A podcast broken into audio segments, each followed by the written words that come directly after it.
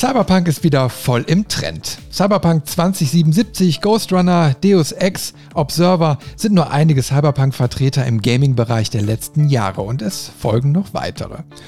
Um aus dieser Vielzahl an Konkurrenten hervorzustechen, müssen Entwickler ihren eigenen Kniff haben und besonders kreativ werden. Shadowrun Returns ist genau das. Besonders. Woran das liegt und ob das Spiel zu empfehlen ist, besprechen wir heute. Im Cyberspace eingeloggt sind dafür Robin und ich. Grüß dich. Hi, Chris. Ja, ich bin mal gespannt, wie die heutige Runde wird, weil wir haben ja äh, nicht nur ein interessantes Thema, sondern ja, also eine Verbindung, wo wir sagen können, Pen and Paper war damals und ein Spiel hat es jetzt mal geschafft, aus diesem Universum auszubrechen und ähm, ja, äh, als Videospiel umgesetzt zu werden. Schon ein paar Jährchen alt. Ich bin jetzt nicht ganz sicher, 2013 oder so. Ne? Mhm. Ähm, aber trotzdem immer noch sehr spielenswert, oder? Ja, ähm, man könnte jetzt, also man hat zwei Möglichkeiten, es zu sehen, so ein bisschen. Man könnte einmal sagen, äh, so eher positiv formuliert, ähm, dass es nur schwer altert. Und negativ gesehen könnte man zu dem Spiel sagen, es war damals schon nicht auf einem guten technischen Stand. War, glaube ich, ein Kickstarter-Projekt damals, oder? Genau, das ist auch schon so ein bisschen eine Besonderheit, wie ich finde. Ähm, das Ganze ist über Kickstarter finanziert worden und entsprechend daran mit, ähm, ich sag mal, begrenztem Budget. Und das war mit Sicherheit damals, wie wahrscheinlich heute auch, ähm, eine Hürde, die der Entwickler da vornehmen musste, weil Kickstarter heißt für mich auch äh, häufig, dass er, es vielleicht keinen Publisher gab, der gesagt hat, okay, weißt was, ich finanziere dir das Ganze, sondern dass die meisten eher skeptisch waren und er gesagt hat, aber ich habe da so eine coole Idee, ähm, ich bereite jetzt mal eine Seite vor und dann können die Fans entscheiden, mitentscheiden von Anfang an, ob sie das unterstützen möchten oder nicht. Mhm. Und ähm, Shadowrun Returns ist dann jetzt eines der schönen Beispiele, die gezeigt haben, dass man auch mit Fansupport ähm, über Kickstarter solche Projekte überhaupt finanziert bekommt. Hm. Also was ich so faszinierend an der ganzen Geschichte finde, ist, also mein erster Kontakt mit Shadowrun war so in den 90ern. Und mhm. ähm, ich glaube, Anfang der 90er, Ende der 80er kam ja, glaube ich, das rauf. Ich bin mir nicht ganz sicher. Ähm, aber dass dieser Hype so lange auch angehalten hat, dass jetzt sich jetzt so viele Leute gefunden haben und das Projekt dann unterstützt haben. Ja, also ist schon, mhm. schon sehr interessant und vor allen Dingen so mutig zu sein, so ein Spielkonzept von Pen and Paper auf den Rechner zu bringen. Weil ich kann mich da dran erinnern, also wir haben es, also ich habe es versucht damals äh, zu spielen. Ne? Das war die Version 2. Schlag mich tot. Ich weiß nicht, ob 2.0, 2.5, irgendwo so um den Dreh. Und mhm. irgendwo, weiß ich nicht, irgendein Kumpel kam damit an und sagte, Mensch, das ist geil, das ist super, das müssen wir unbedingt machen. So, dann habe ich mir für 60 Mark, wenn ich das richtig im Kopf habe, dieses dicke Regelbuch geholt und noch irgendwie ein, zwei Heftchen dazu. Ich weiß aber nicht mehr, welche das waren. So, und ähm, dann habe ich mich versucht, da reinzuarbeiten und ja, habe hab da wirklich Probleme mit gehabt. Ich habe aber auch keinen direkt im Umfeld gehabt, äh, der irgendwie Spielleiterqualitäten hatte oder viel Erfahrung hatte. Mhm. Und äh, somit ist mir der richtige Einstieg in das Spiel tatsächlich immer verwehrt geblieben. Ich habe Stunden damit verbracht, irgendwelche Charaktere zu designen, wusste aber nie, ob ich das richtig gemacht habe. Na, weil du hattest ja nur quasi dieses physische Regelbuch mit keine Ahnung wie viel 100 Seiten und kann ja immer sein, dass du da mal was vergessen hast bei der Charaktererstellung. Mhm. Ähm, also auf jeden Fall hat mir das trotzdem ziemlich viel Spaß gemacht, aber ähm, ich habe auch, also wir haben nie genügend Leute zusammengekriegt, um da mal richtig eine Partie zu spielen. Und ich habe immer nur von anderen gehört, so, die haben dann in der Schule richtig große Fünfer-, Zehner-Gruppen oder so gehabt und haben Pen and Paper gemacht und auch unter anderem Shadowrun. Und auch in den Jahren danach habe ich das immer wieder mitgekriegt, auch na, ne, bis vor ein paar Jahren immer noch mal wieder so, so Sachen, dass, dass sich immer mehr Leute auch wieder treffen und auch immer noch Shadowrun spielen. Mhm. Und ähm, naja, mein Nostalgi nostalgischer Blick geht dann immer wieder zurück in die 90er mit so einem triefenden Auge, wo ich dann sage, schade, dass mir das nicht so vergönnt war damals. ja. ja, das da, die Erfahrung teile ich mit, also an ähm, Interessenten und Spielern, die sich mal ausprobieren will, hat es bei mir nicht gemangelt, aber an Spielleitern und ohne richtigen Spielleiter kam dann auch irgendwie nie was zusammen.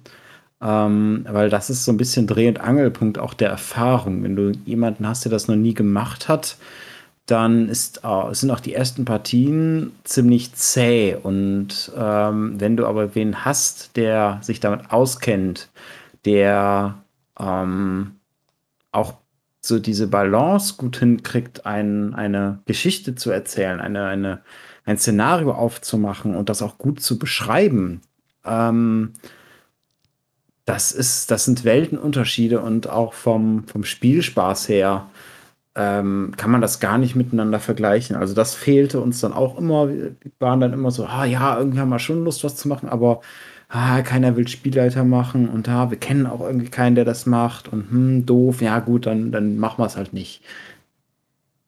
Ja, das ist dann eben halt so schade. Ne? Ich meine, ähm, du, du musst ja als Spielleiter auch mehrere Sachen unter einen Hut kriegen. Ne? Du musst nicht nur eine Geschichte gut erzählen können, äh, sondern du musst eben halt das Regelwerk auch gut beherrschen. Mhm. Und das war auch so ein Punkt damals, also wenn wir irgendwie mal was versucht haben, an den Start zu kriegen, äh, innerhalb der ersten zehn Minuten haben wir uns schon so in die Wolle gekriegt, äh, dass das irgendwie gar keinen Sinn hatte, da weiterzumachen. Und das ist natürlich dann schade, ne? Dann geht der Spielspaß da wirklich flöten, äh, weil irgendeiner beherrscht das Regelwerk nicht und nach den ersten fünf Minuten und den ersten Würfelwürfen äh, dem mhm. Motto, bist schon tot. Und im Zweifel, wenn der Spielleiter die Schnauze vorne hat, sagt er, du fällst tot um, du hast einen Herzinfarkt, na, weil er gar keinen Bock mehr hat. Ja, aber das ist eben halt die große Herausforderung. Und ähm, ja, äh, wie gesagt, deswegen ist es schade, wenn, wenn, wenn du eben halt solche Leute nicht hast. Aber auf der anderen Seite ist es auch schade, wenn du eigentlich gerne das spielst, aber eben halt gute Spielleiterfähigkeiten hast und dich alle immer nur als Spielleiter haben wollen. Das stelle ich mir dann auch ein bisschen langweilig vor. ich glaube, wenn du das nicht möchtest, ja, dann ist das so ein bisschen äh, wie früher, wenn man sich irgendwie ähm, zum Beispiel zum, mit Freunden beim, zum Fußballspielen verabredet hat oder so und äh, du keinen dabei hattest, der gerne ins Tor wollte, aber einer musste es halt machen. Mhm. ja, ähm, aber lass uns doch vielleicht einmal, wir haben jetzt schon angesprochen, äh, Kickstarter, wir haben schon angesprochen, Pen and Paper, was wir noch gar nicht angesprochen haben. Was ist denn Shadowrun überhaupt für ein, für ein Pen and Paper? Ja, wir sind immer direkt sofort mittendrin und ja, ja, es ist eben halt ein, ähm, ein Spiel im Bereich des Cyberpunks, also dystopische Zukunft. Äh, wir haben Magie mit dem Spiel, wir haben verschiedene Rassen, äh, von Menschen bis Orks ist irgendwie und Drachen und keine Ahnung, ist alles irgendwie dabei. Konzerne, also korrigiere mich, wenn ich irgendwas Falsches zusammenfasse, ähm, Konzerne haben so mehr oder weniger die Macht in allen Händen und die Welt ist relativ kaputt, würde ich mal so sagen. Und dann gibt es diese Shadowrunner, die dann eben halt so irgendwelche Aufträge annehmen, damit ihr Geld verdienen und Informationen beschaffen oder irgendjemand aus dem Weg räumen oder sonst irgendwie was. Ja, dafür Kohle sammeln und dann ihre Fähigkeiten und Ausrüstung verbessern können. Kann man das so grob zusammenfassen? Genau. Ähm, das ist so die grobe Zusammenfassung von dem Ganzen. Was äh, da auch passiert ist, ähm, ist, dass neben den Konzernen, die die Weltherrschaft an sich gerissen haben, ähm, es auch eine weltweite Pandemie gab, hm, äh, die in dem Shadowrun-Universum ein Drittel der Menschheit ausgelöscht haben. Und ähm, dann gab es ich weiß gar nicht, ob dadurch verursacht oder durch irgendwas anderes. Auf jeden Fall auf Basis des Maya-Kalenders halt dieses Event, wodurch die Magie wieder einherkam in die Welt.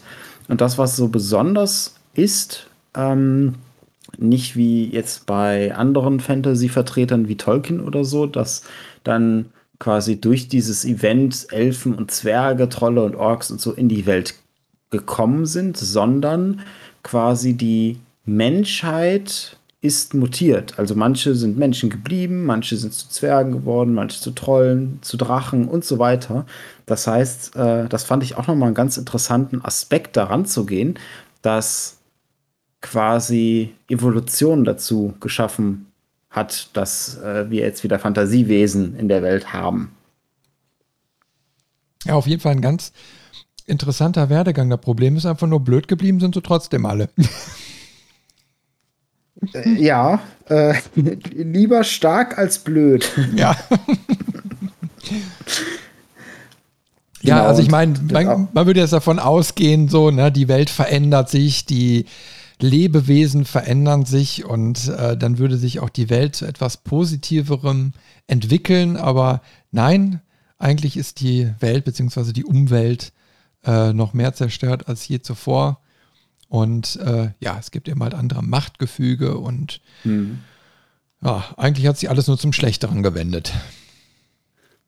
Genau. Und selbst diese Perversion der, der Konzerne, die quasi alles regieren und den Planeten im ersten Moment ausgebeutet haben, ähm, haben dann die Idee bekommen, dass man die Magie ja auch weiter ausbeuten könnte, um mehr Profit zu machen.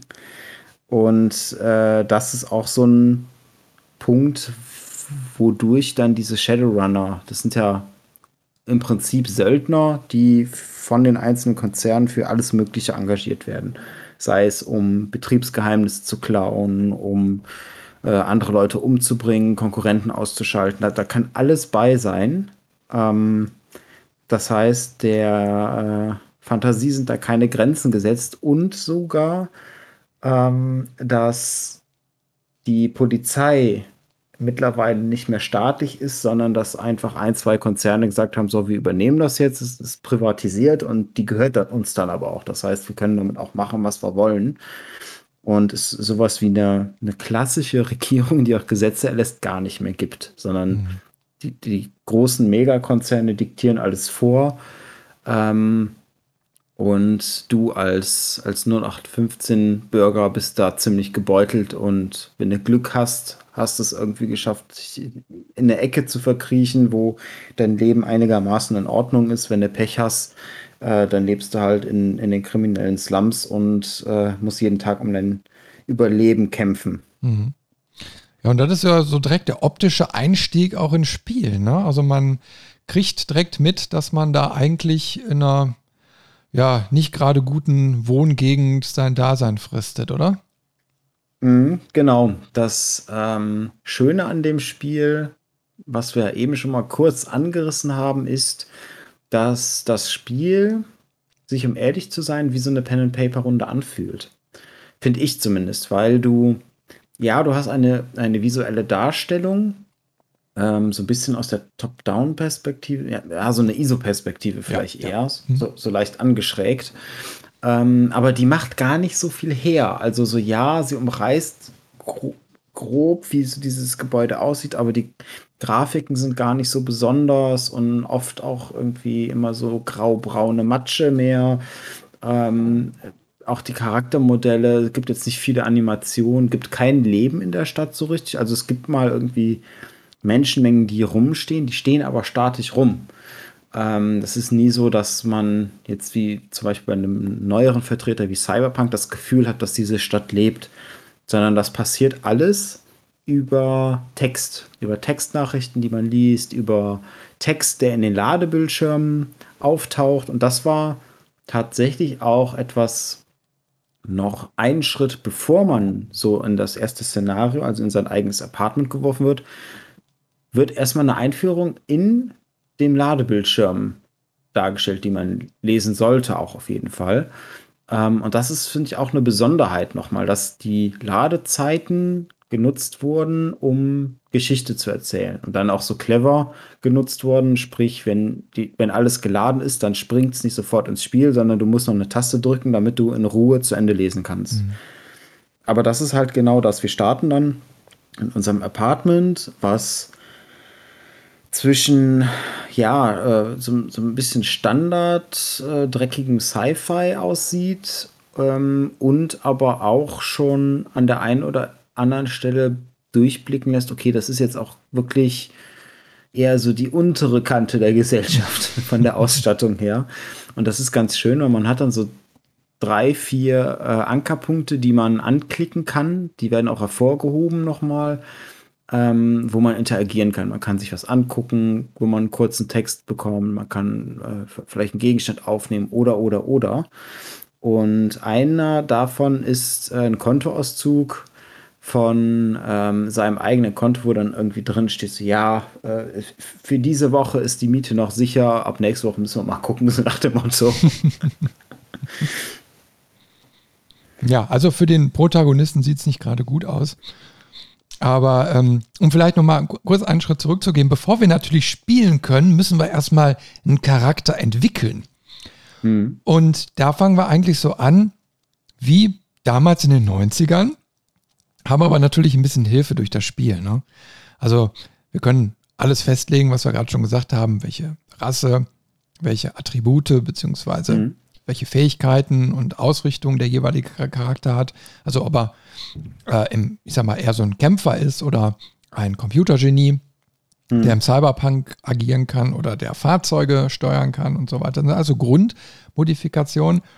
Und die sind genauso umfangreich, glaube ich, auch wie in dem eigentlich ein Pen-and-Paper-Spiel, wo man ein Punktesystem hat, wo man sagt, okay, ich möchte jetzt da äh, einen Punkt vergeben in, was weiß ich, Fähigkeit für Nahkampfwaffen oder ein Fernkampf und dann mhm. auch nochmal in den einzelnen Untersektionen, bis diese Punkte aufgebraucht sind. Und den Rest muss ich mir im Spiel später durch Erfahrung quasi freischalten. Ja, dann kriegst du, kriegst du Punkte und kannst dann deine Fähigkeiten weiter verfeinern. Und ich muss an der Stelle sagen, das hat mich natürlich dann ganz gut abgeholt, weil das war natürlich schon der, die erste kritische Einstiegshürde beim Pen und Paper überhaupt, den äh, Charakter vernünftig zu designen. Und ähm, dann hast du quasi da, ähm, bist ja in der Hand genommen, weil das Regelwerk, die Regularien ja in dem Programm hinterlegt sind. Und da mhm. kannst du gar nicht viel verkehrt machen. Rauskommt immer ein spielbarer Charakter. Nur erklärt wird dir nicht so viel. Also wenn du jetzt ein Shadowrun-Neuling bist, hast da überhaupt noch nicht nichts mit zu tun gehabt. Ich glaube, dann hast du schwer, oder? Ja, und genau so ging es mir. Ähm, tatsächlich auch so ein bisschen wie bei jedem neuen Rollenspiel, wo was, sage ich mal, kein Nachfolger ist und wo man sich erstmal so reindenken muss, ähm, verbringt man dann auch ziemlich viel Zeit im Charaktereditor, ähm, weil man auch viel hin und her klickt. Und zwar ähm, muss man sich das so vorstellen, man fängt an mit dem Geschlecht, mit der Rasse und dann mit der Klasse, die man äh, nimmt. Und an diesem Zeitpunkt weiß ich noch überhaupt nicht, was diese Klassen können oder was für Fähigkeiten dahinter stecken. Ich habe so einen kurzen Beschreibungstext und da ist tatsächlich auch heute noch ein Manko drin, weil ähm, manche Beschreibungstexte sind größer als das anzuzeigende Fenster. Das heißt, bei, ich glaube, beim Elf zum Beispiel, bei Elfen ist das so, dass du nicht alle Charaktereigenschaften, also welche Attribute höher sind und welche tiefer, ähm, sehen kannst, weil der Text irgendwann aufhört einfach. Und dadurch passiert es, dass man dann ins nächst, in den nächsten Charaktererstellungsschritt geht, wo man dann die Fähigkeiten und, und seine Attribute so ein bisschen verteilt.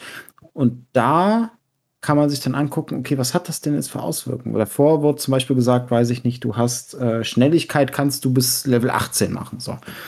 Was das bedeutet oder was für Fähigkeiten da stecken, siehst du erst im nächsten Schritt. Das heißt, du bist in der nächsten Maske, guckst ein bisschen rum, siehst da wenigstens schon mal ähm, Meilensteine. Also von diesen 18 Punkten ist dann, weiß ich nicht, bei jedem dritten Level irgendwie ein, eine Raute eingezeichnet. Dann gehst du auf diese Raute und dann kommt ein Mouse-Over, was dir anzeigt, okay, hier versteckt sich eine neue Fähigkeit namens XY drunter. Eine Beschreibung, was XY genau macht, kriegst du nicht. Das ist dann auch wieder doof.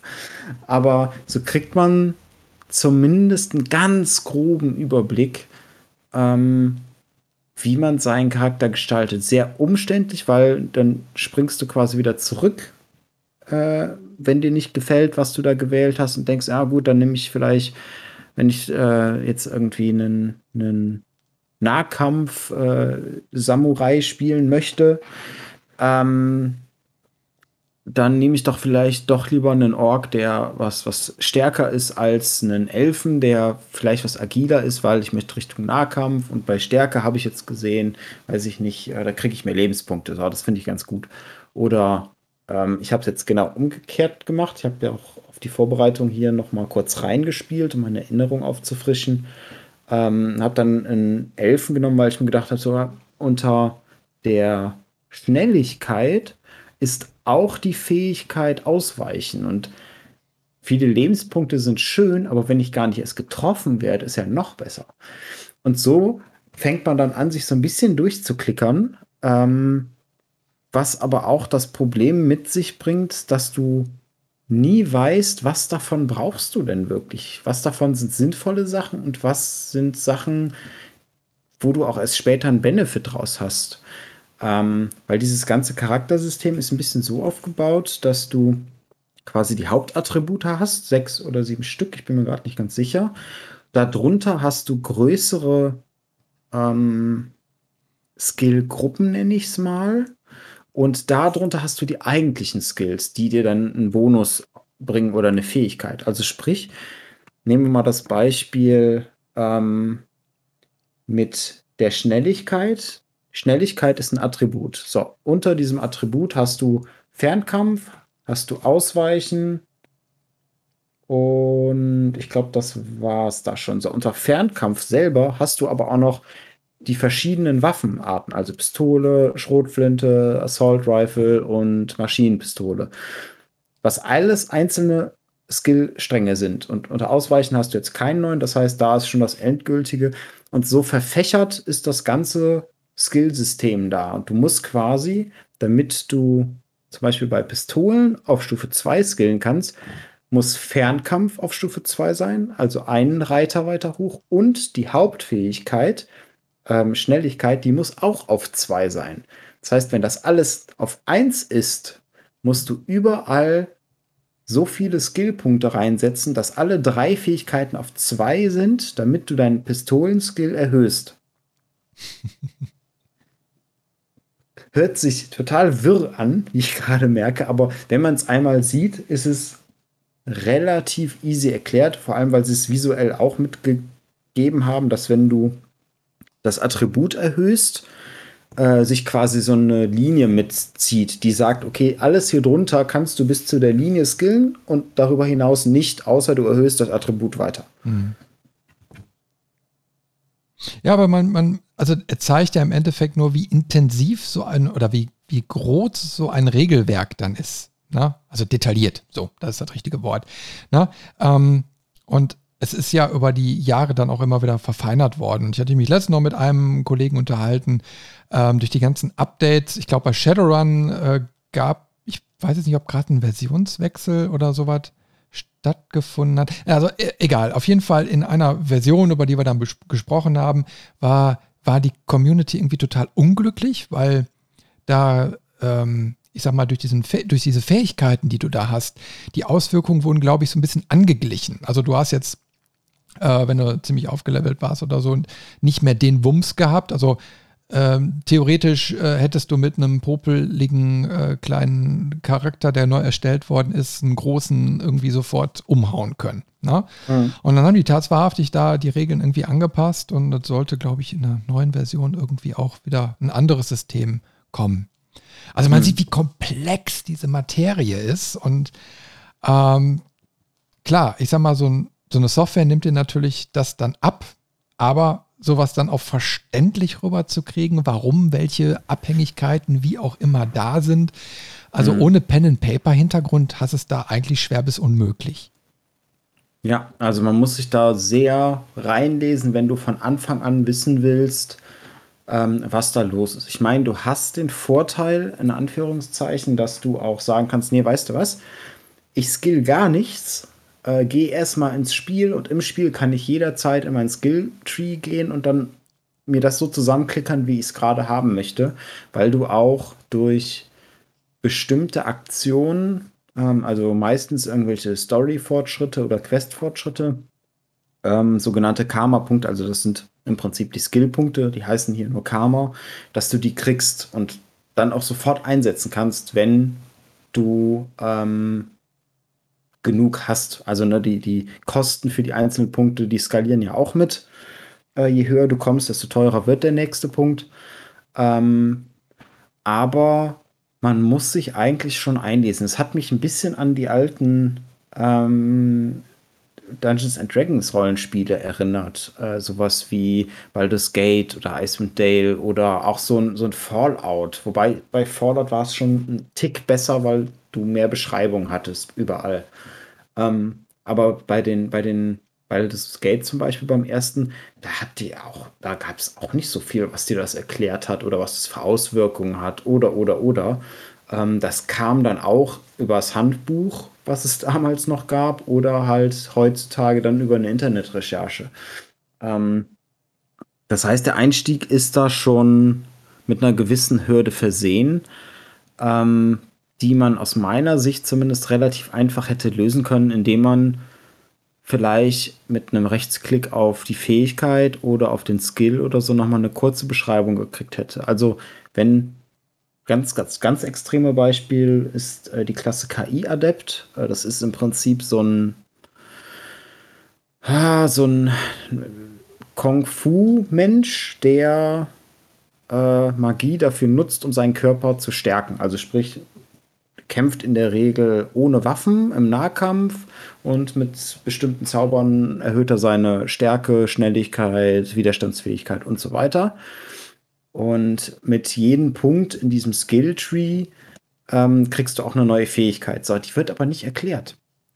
Da einfach, wenn ich einen Rechtsklick auf die Fähigkeit mache, zum Beispiel auch auf die erste tödliche Hände oder so ähnlich heißt das, ähm, dass dann da erklärt wird, so ja, hör mal, dein Schaden, den du mit den Fäusten machst, wird jetzt umgewandelt zu tödlichen Schaden, weil du mit den Fäusten ansonsten immer nur betäuben kannst weil du den quasi bewusstlos schlägst und mit dieser Fähigkeit tötest du ihn aber dann. Also machst du tödlichen Schaden, mhm. das heißt, der wird umgewandelt.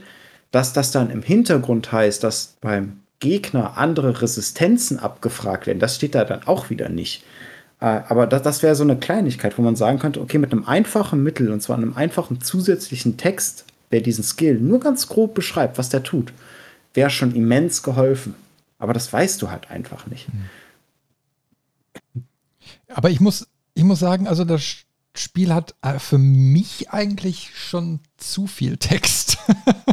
äh, also, du hast es ja eben schon mal gesagt, ne? Ich meine, ähm, mhm. Das ganze Spiel funktioniert, also die Atmosphäre und so, die aufkommt, du hast eine minimale grafische Darstellung äh, und der Rest wird dir eben halt über Text erklärt.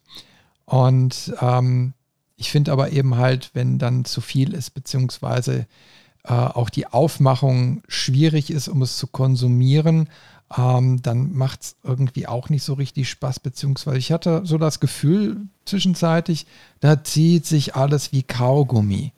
Ne? Und ähm, du, du liest die ganzen Sachen, du hast immer diese gleiche Musik, du hast immer so, also die Assets beim ersten Spiel, also bei Shadowrun Returns, mhm. äh, die sind ja auch irgendwie alle erstmal so gleich. Also Klar, am Anfang entdeckst du noch alles, merkst aber auch relativ schnell, na, so vielfältig ist es dann nur auch nicht. Mhm. Und ich habe dann doch zeitweise auch damit gekämpft, ähm, ob es mir jetzt nicht gerade zu langweilig wird. Weißt du, was der Trick ist? Gibt es einen ganz einfachen Trick für. Ähm, habe ich bei dem ersten Spieldurchgang auch irgendwann gemacht. Ich habe die Musik im Spiel ausgestellt und habe mir einfach irgendeinen anderen Soundtrack Hintergrund angemacht. Aber du hast das gleiche Problem gehabt.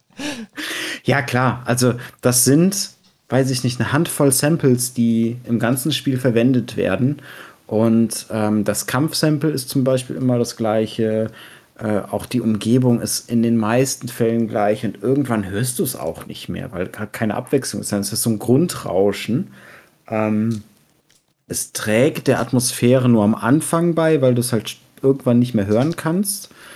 Und deswegen kam da bei mir auch irgendwann der Punkt, wo ich gesagt habe, ja gut, dann mache ich es halt aus und mache mir irgendeinen anderen Soundtrack, den ich gerne höre, an, ähm, weil die Atmosphäre sowieso über den Text kommt. So ja, es ist ein Spiel, wo man viel lesen muss. Also zum Glück nicht so viel wie jetzt bei einem Disco Elysium oder wie bei einem äh, Planescape Torment, was ja so das Paradebeispiel für ein, ein Spiel ist, was eigentlich kein Spiel ist, sondern ein, keine Ahnung, 5000-seitiger Roman, den man liest, wo man ab und zu mal äh, quasi einen Befehl reingibt, damit der die Seite umblättert, gefühlt. Mhm.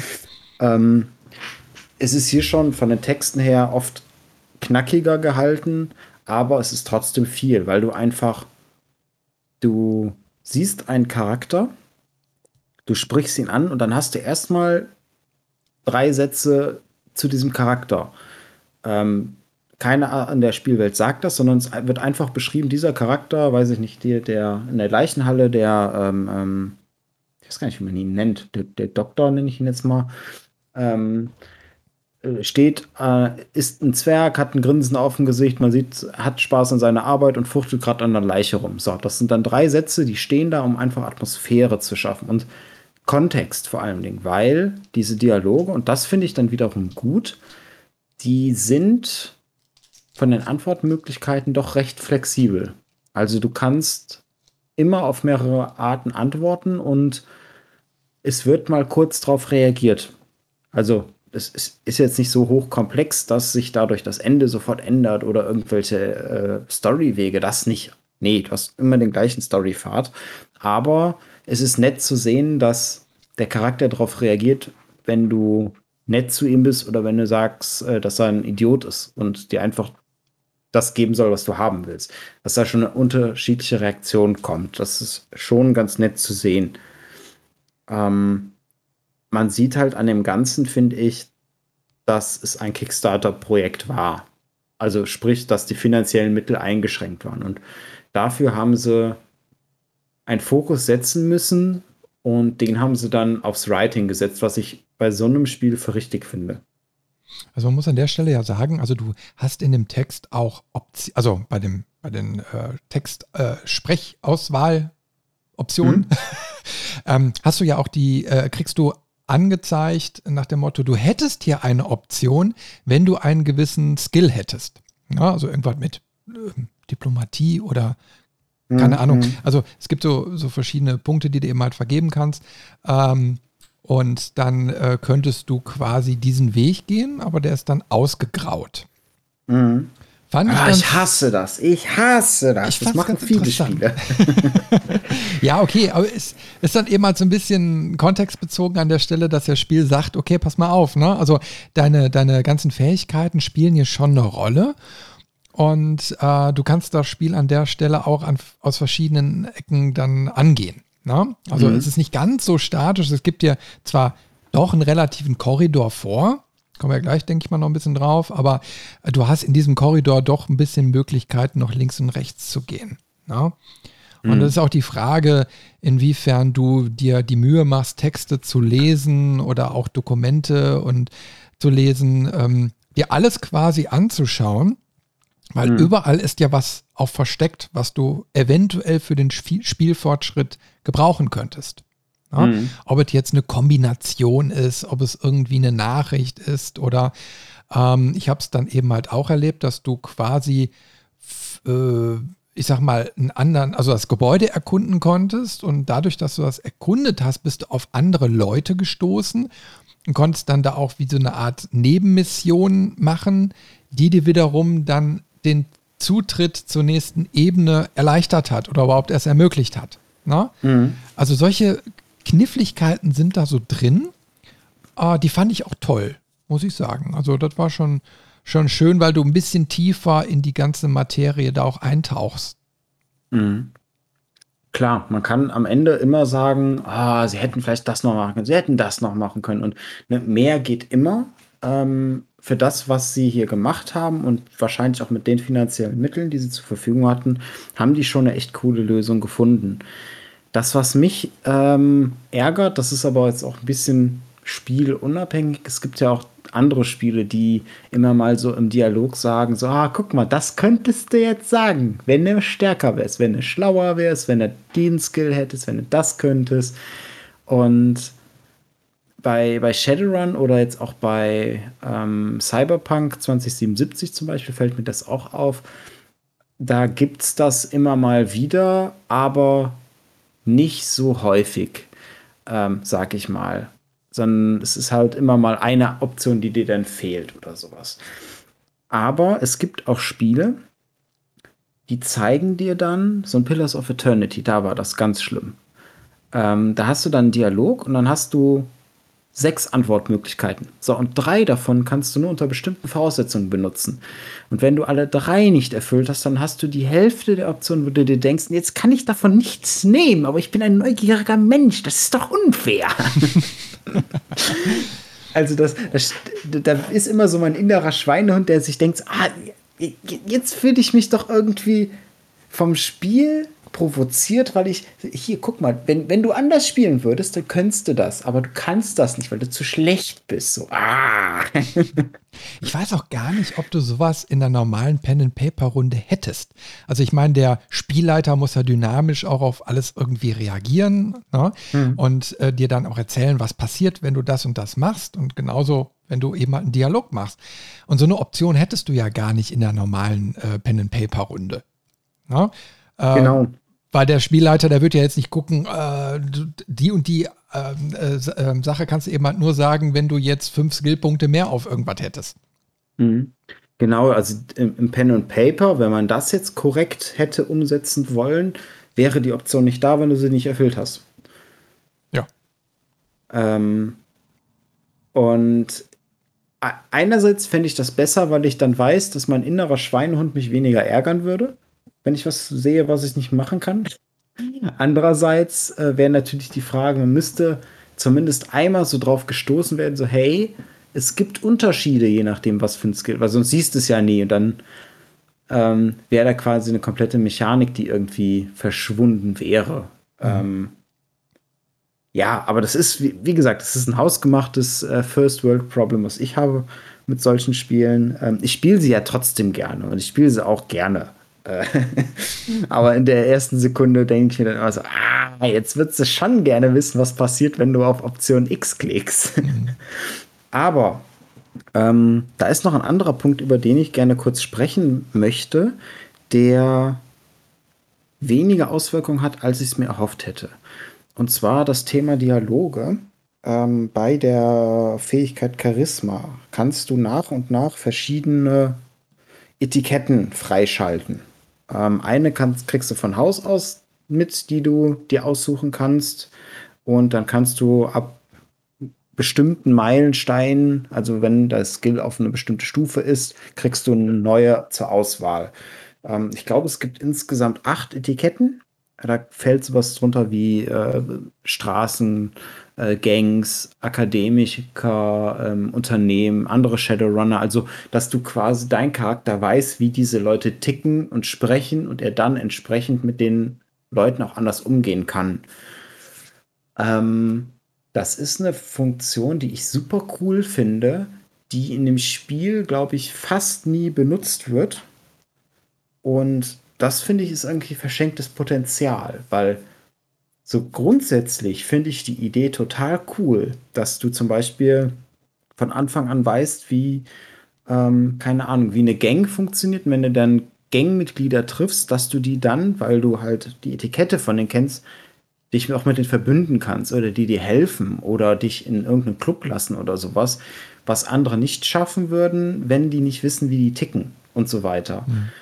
Nur ich finde, da haben sie sich wahrscheinlich zu sehr ans Pen and Paper gehalten und diese Etiketten, die es da wahrscheinlich auch gibt, alle mit reingenommen, aber dann nur an einer Stelle im Spiel mal abgegriffen werden oder zwei, anstatt dass sie da vielleicht gesagt hätten, okay, wir greifen das häufiger ab, aber nutzen dafür nur weniger Etiketten. Also wenn es am Ende, weiß ich nicht, vier gewesen wären und man im Laufe des Spiels auch eine nach der anderen über die Skillpunkte freischalten könnte noch zusätzlich, fände ich das cooler, wenn die dann auch häufiger genutzt werden würden.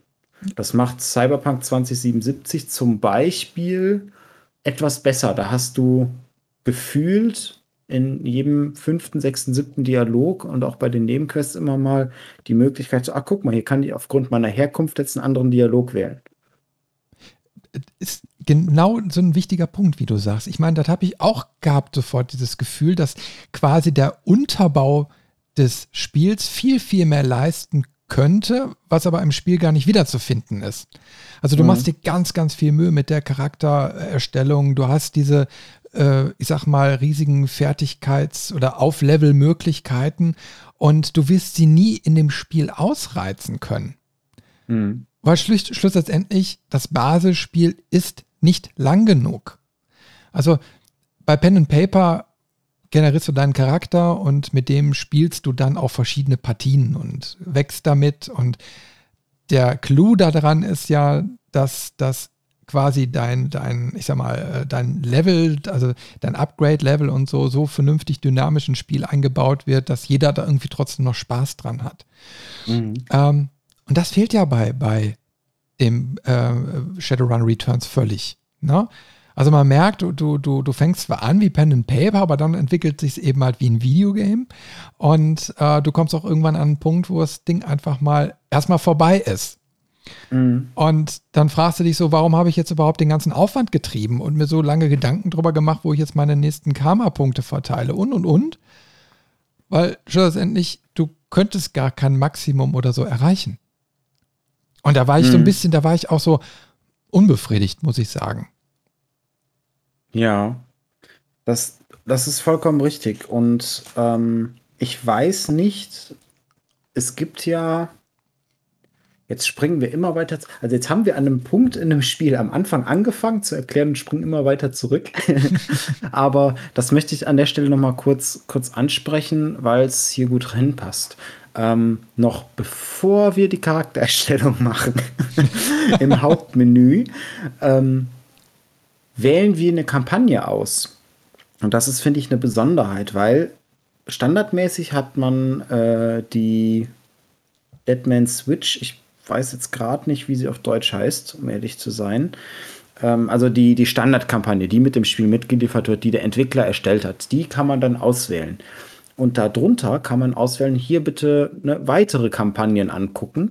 Und das lotst dich auf eine Mod-Seite zu dem Spiel, also auf eine offizielle Shadowrun Mod Wiki irgendwas Seite, wo du dann mit Nexus Mods, das ist ja auch äh, zum Beispiel bei Skyrim ein etablierter äh, Mod-Plattform ist, ähm, Stories aus der Community runterladen und spielen kannst. Und da sehe ich das dann wieder, dass man quasi dieses Potenzial, was dieser Unterbau, dieser sehr umfangreiche Unterbau ähm, bietet, vielleicht nutzen kann an der Stelle. Ich habe auch mhm. gelesen, und da kannst du wahrscheinlich mehr zu sagen, ähm, dass das Spiel einen Editor mitbringt, wo man sich genau diese Stories mal erstellen und, und quasi so ein bisschen Spielleiter machen kann. Mhm. Ähm, habe ich mir nie angeguckt, weiß ich nicht, was da für ein Potenzial hintersteckt, aber ich könnte mir vorstellen, dass da vielleicht auch noch mal ein bisschen was mitgemacht werden kann, was den Spielspaß am Ende auch weiter erhöht, weil du andere Sachen, andere Stories noch mitkriegst. Ja, das ist ja eigentlich so der, die coole Möglichkeit, ne? Nach dem Motto, hey, das Spiel bietet dir jetzt erstmal so eine Basis und wenn du dann Bock hast, dann damals wie bei Command Conquer oder so, baust du einfach deine eigenen Levels und kannst dann da äh, weiterspielen. Ne? Und mhm. äh, ich habe mir natürlich jetzt einen Level-Editor nicht selbst runtergeladen. Ich habe mir einfach mal ein paar Sachen, also ein paar Videos angeschaut und mhm. mal kurz drüber geguckt, wie, wie das denn so aufgebaut ist. Und ich fand schon, direkt auf den ersten Blick war es für mich total abweisend. Ne? Also es war sehr technisch, es war, äh, wo du quasi Zugriff auf die Assets hast von dem Spiel, die mitgeliefert werden, also der ganze grafische Unterbau und du kannst mhm. dir jetzt äh, so eine Map da zusammenklicken. Das hört sich erstmal cool an und du kannst dann, und dann wird es nämlich sehr, ähm, ja, sehr programmiertechnisch, sage ich, also sehr, sehr, sehr technisch. Äh, mhm. Du kannst natürlich Events und so weiter ähm, dann äh, da hinterlegen und dir quasi alles selbst bauen. Äh, war, sah jetzt für mich nicht ganz so intuitiv aus, beziehungsweise ich wäre jetzt keiner von denen, die jetzt da so, die so technikverliebt wären und Bock hätten, dann alles da umzusetzen. Das ist eher mhm. meines Erachtens so für einen Game Designer. Aber natürlich geil, dass du solche Möglichkeiten hast. Äh, theoretisch gehe ich mal davon aus, könntest du alles damit machen und ich glaube, so war auch der ursprüngliche Gedanke da, nach dem Motto, wir bieten hier so, ein, so eine Basis und äh, die kann die Community nach Belieben dann weiter ausbauen. Mhm. Jetzt muss ich zwar im Endeffekt einmal kurz in, in, äh, äh, hier in der Diskussion an das Ende des Spiels äh, springen, ähm, weil schlussendlich einfach die Quintessenz aus dem Spiel war, nachdem ich es durchgespielt habe, dass ich keine Motivation hatte, das noch weiter zu spielen. Aber nicht, also ich, ich will das Spiel nicht komplett kaputt reden, also da, darum geht es nicht, sondern einfach nur, ich war danach gesättigt. Also es war eine gute Story und so weiter, das hat mir Spaß gemacht. Ich habe, ähm, warte mal, ich hatte gerade die Seite hier noch aufgemacht. Ähm, ich habe gebraucht, ich muss wieder nach oben scrollen, 14,7 Stunden für die mhm. erste Kampagne. Und ähm, hatte mir aber dann auch die Nachfolger noch äh, gekauft, wie hier äh, Shadowrun Hong Kong, die Extended Edition und Dragonfall. Alles so Sachen, die eigentlich als Komponenten in das Basisspiel einfließen sollten, später aber als Standalone quasi veröffentlicht wurden.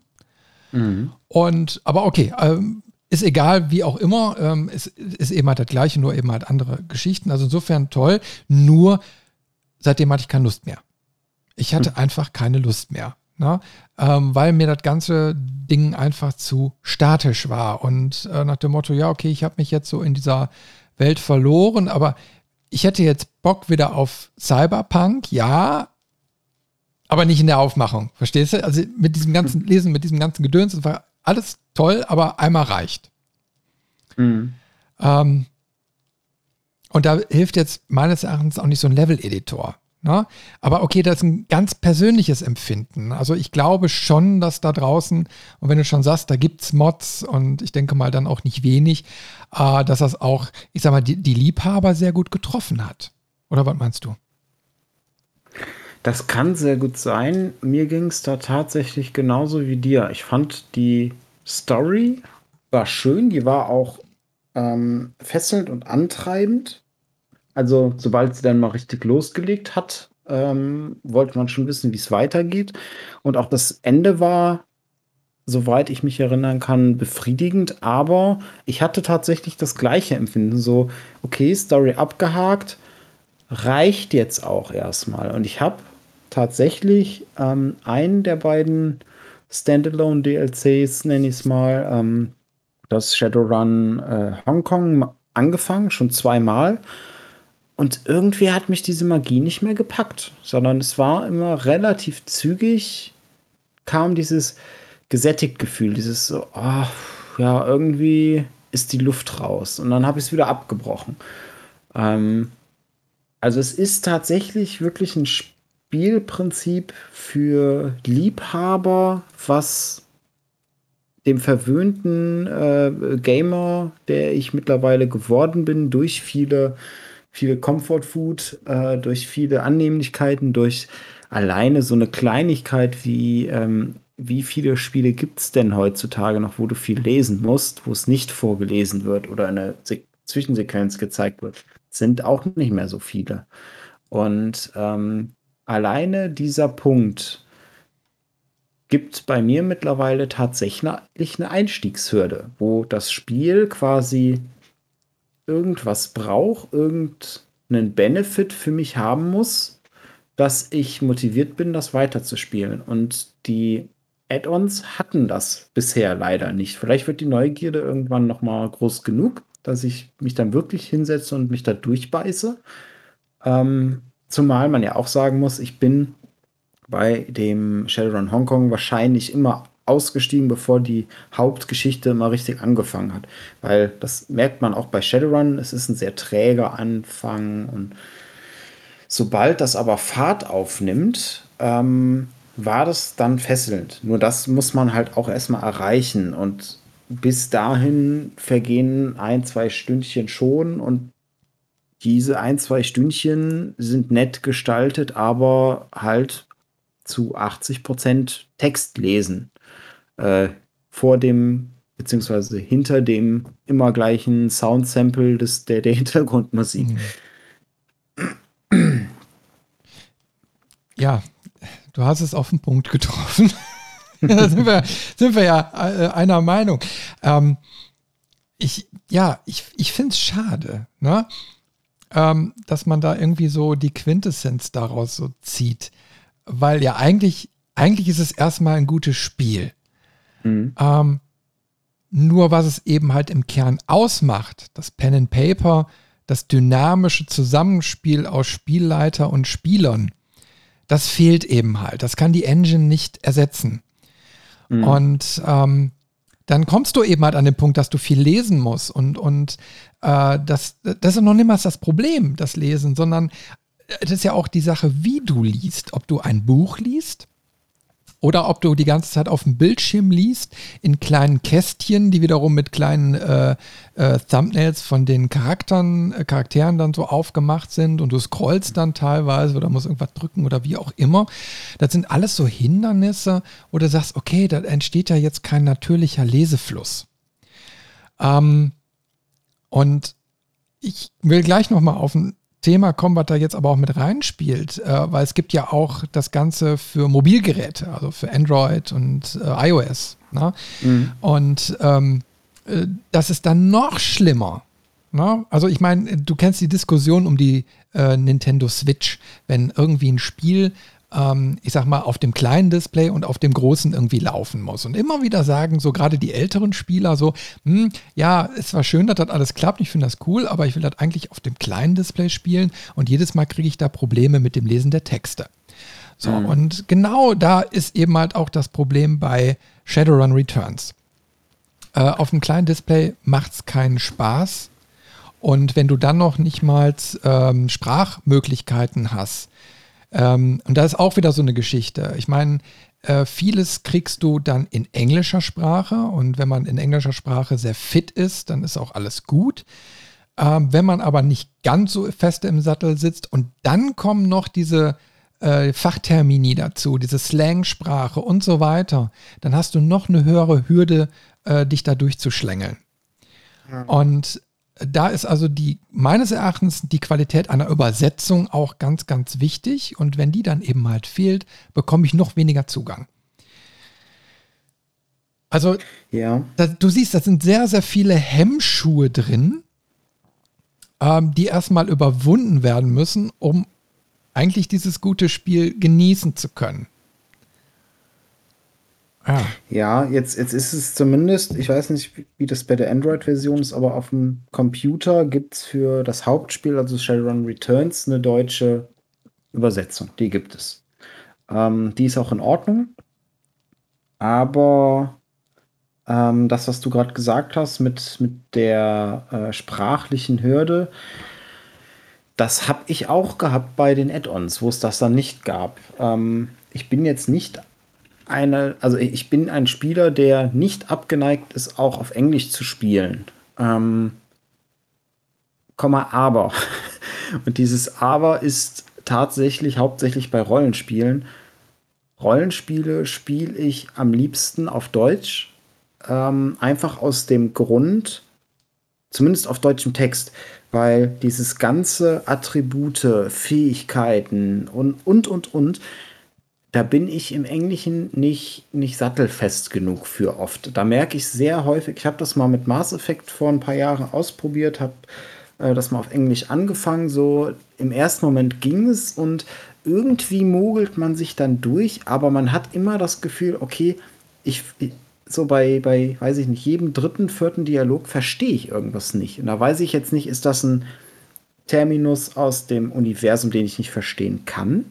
Oder ist das, weil ich das englische Wort nicht kenne. Und im Dialog, jetzt vor allem bei sowas wie Mass Effect, wo es ja stetig weitergeht, weitergeht, weitergeht, weitergeht, hast du keine Zeit, das nachzuschlagen in dem Moment. Und es gibt ja auch hier und da bei manchen Spielen dann Entscheidungen unter Zeitdruck, die du schnell fällen musst, bis ich meine Antwortmöglichkeiten gelesen und verstanden habe, ist schon viel von der Zeit wieder weg. Und je nachdem, wenn da dann bei zwei Entscheidungen irgendwie Vok zwei Vokabeln drin sind jeweils, die ich nicht verstehe, dann weiß ich gar nicht, okay, dann ich, ich verstehe beide Antworten nicht, ich muss mich jetzt entscheiden, okay, dann, dann drücke ich jetzt irgendwas und hoffe auf das Beste. Und das ist kein, kein schönes Spielgefühl dann mehr. Dann, dann hat man das Gefühl, okay, mir entgeht hier zu viel. Mhm. Ähm, ich meine, klar, es wird nicht besser, wenn man, wenn man sich dann nicht damit weiter auseinandersetzt, aber es ist für mich eine Hürde,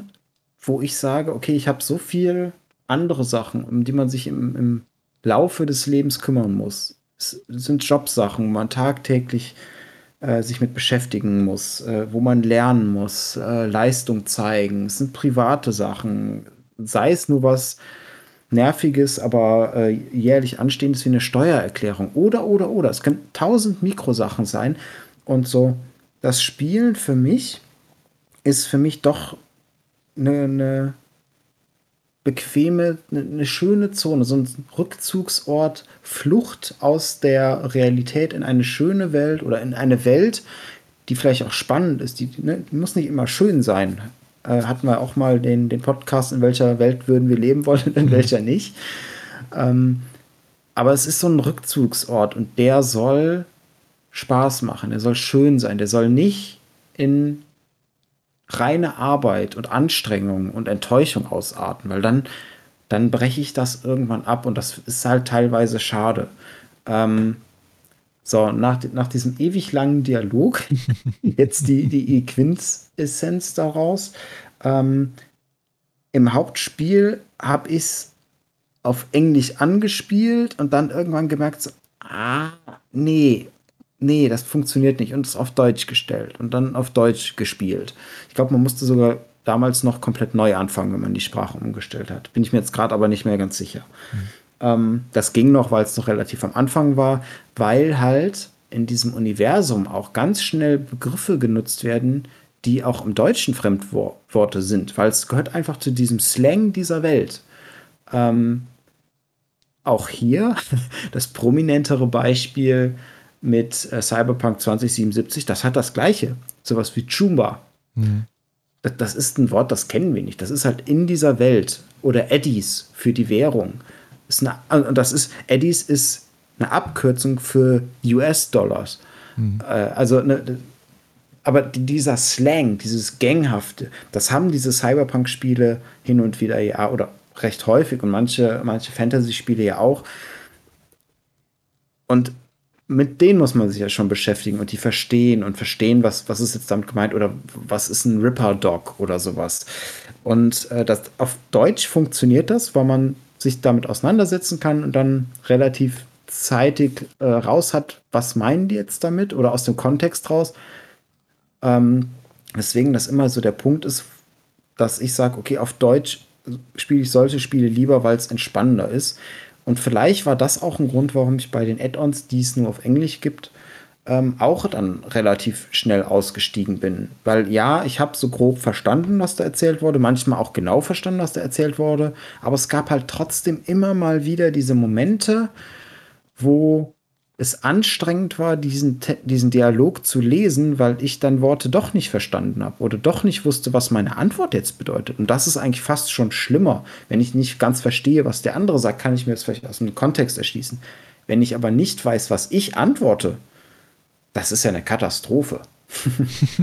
ja, also ich fand immer nur so ein bisschen erschreckend, äh, Weißt du, du, du hast die Problematik schon Ende der 80er gehabt bei den ganzen Amiga-Spielen damals. Die waren meistens auf Englisch und damals haben die auch keine Rücksicht drauf genommen auf einfache Sprache oder normale ähm, äh, Formulierungen, sondern das war meistens so Slang-Ausdrücke auch. Ne? Mhm. Und äh, damals hatte ich halt noch kein Englisch in der Schule und, und äh, dann sitzt du da und verstehst nichts. Und du kannst dir teilweise ja noch nicht mal im Wörterbuch nachschlagen, was diese Worte im Wörterbuch einfach schlicht und einfach nicht gab.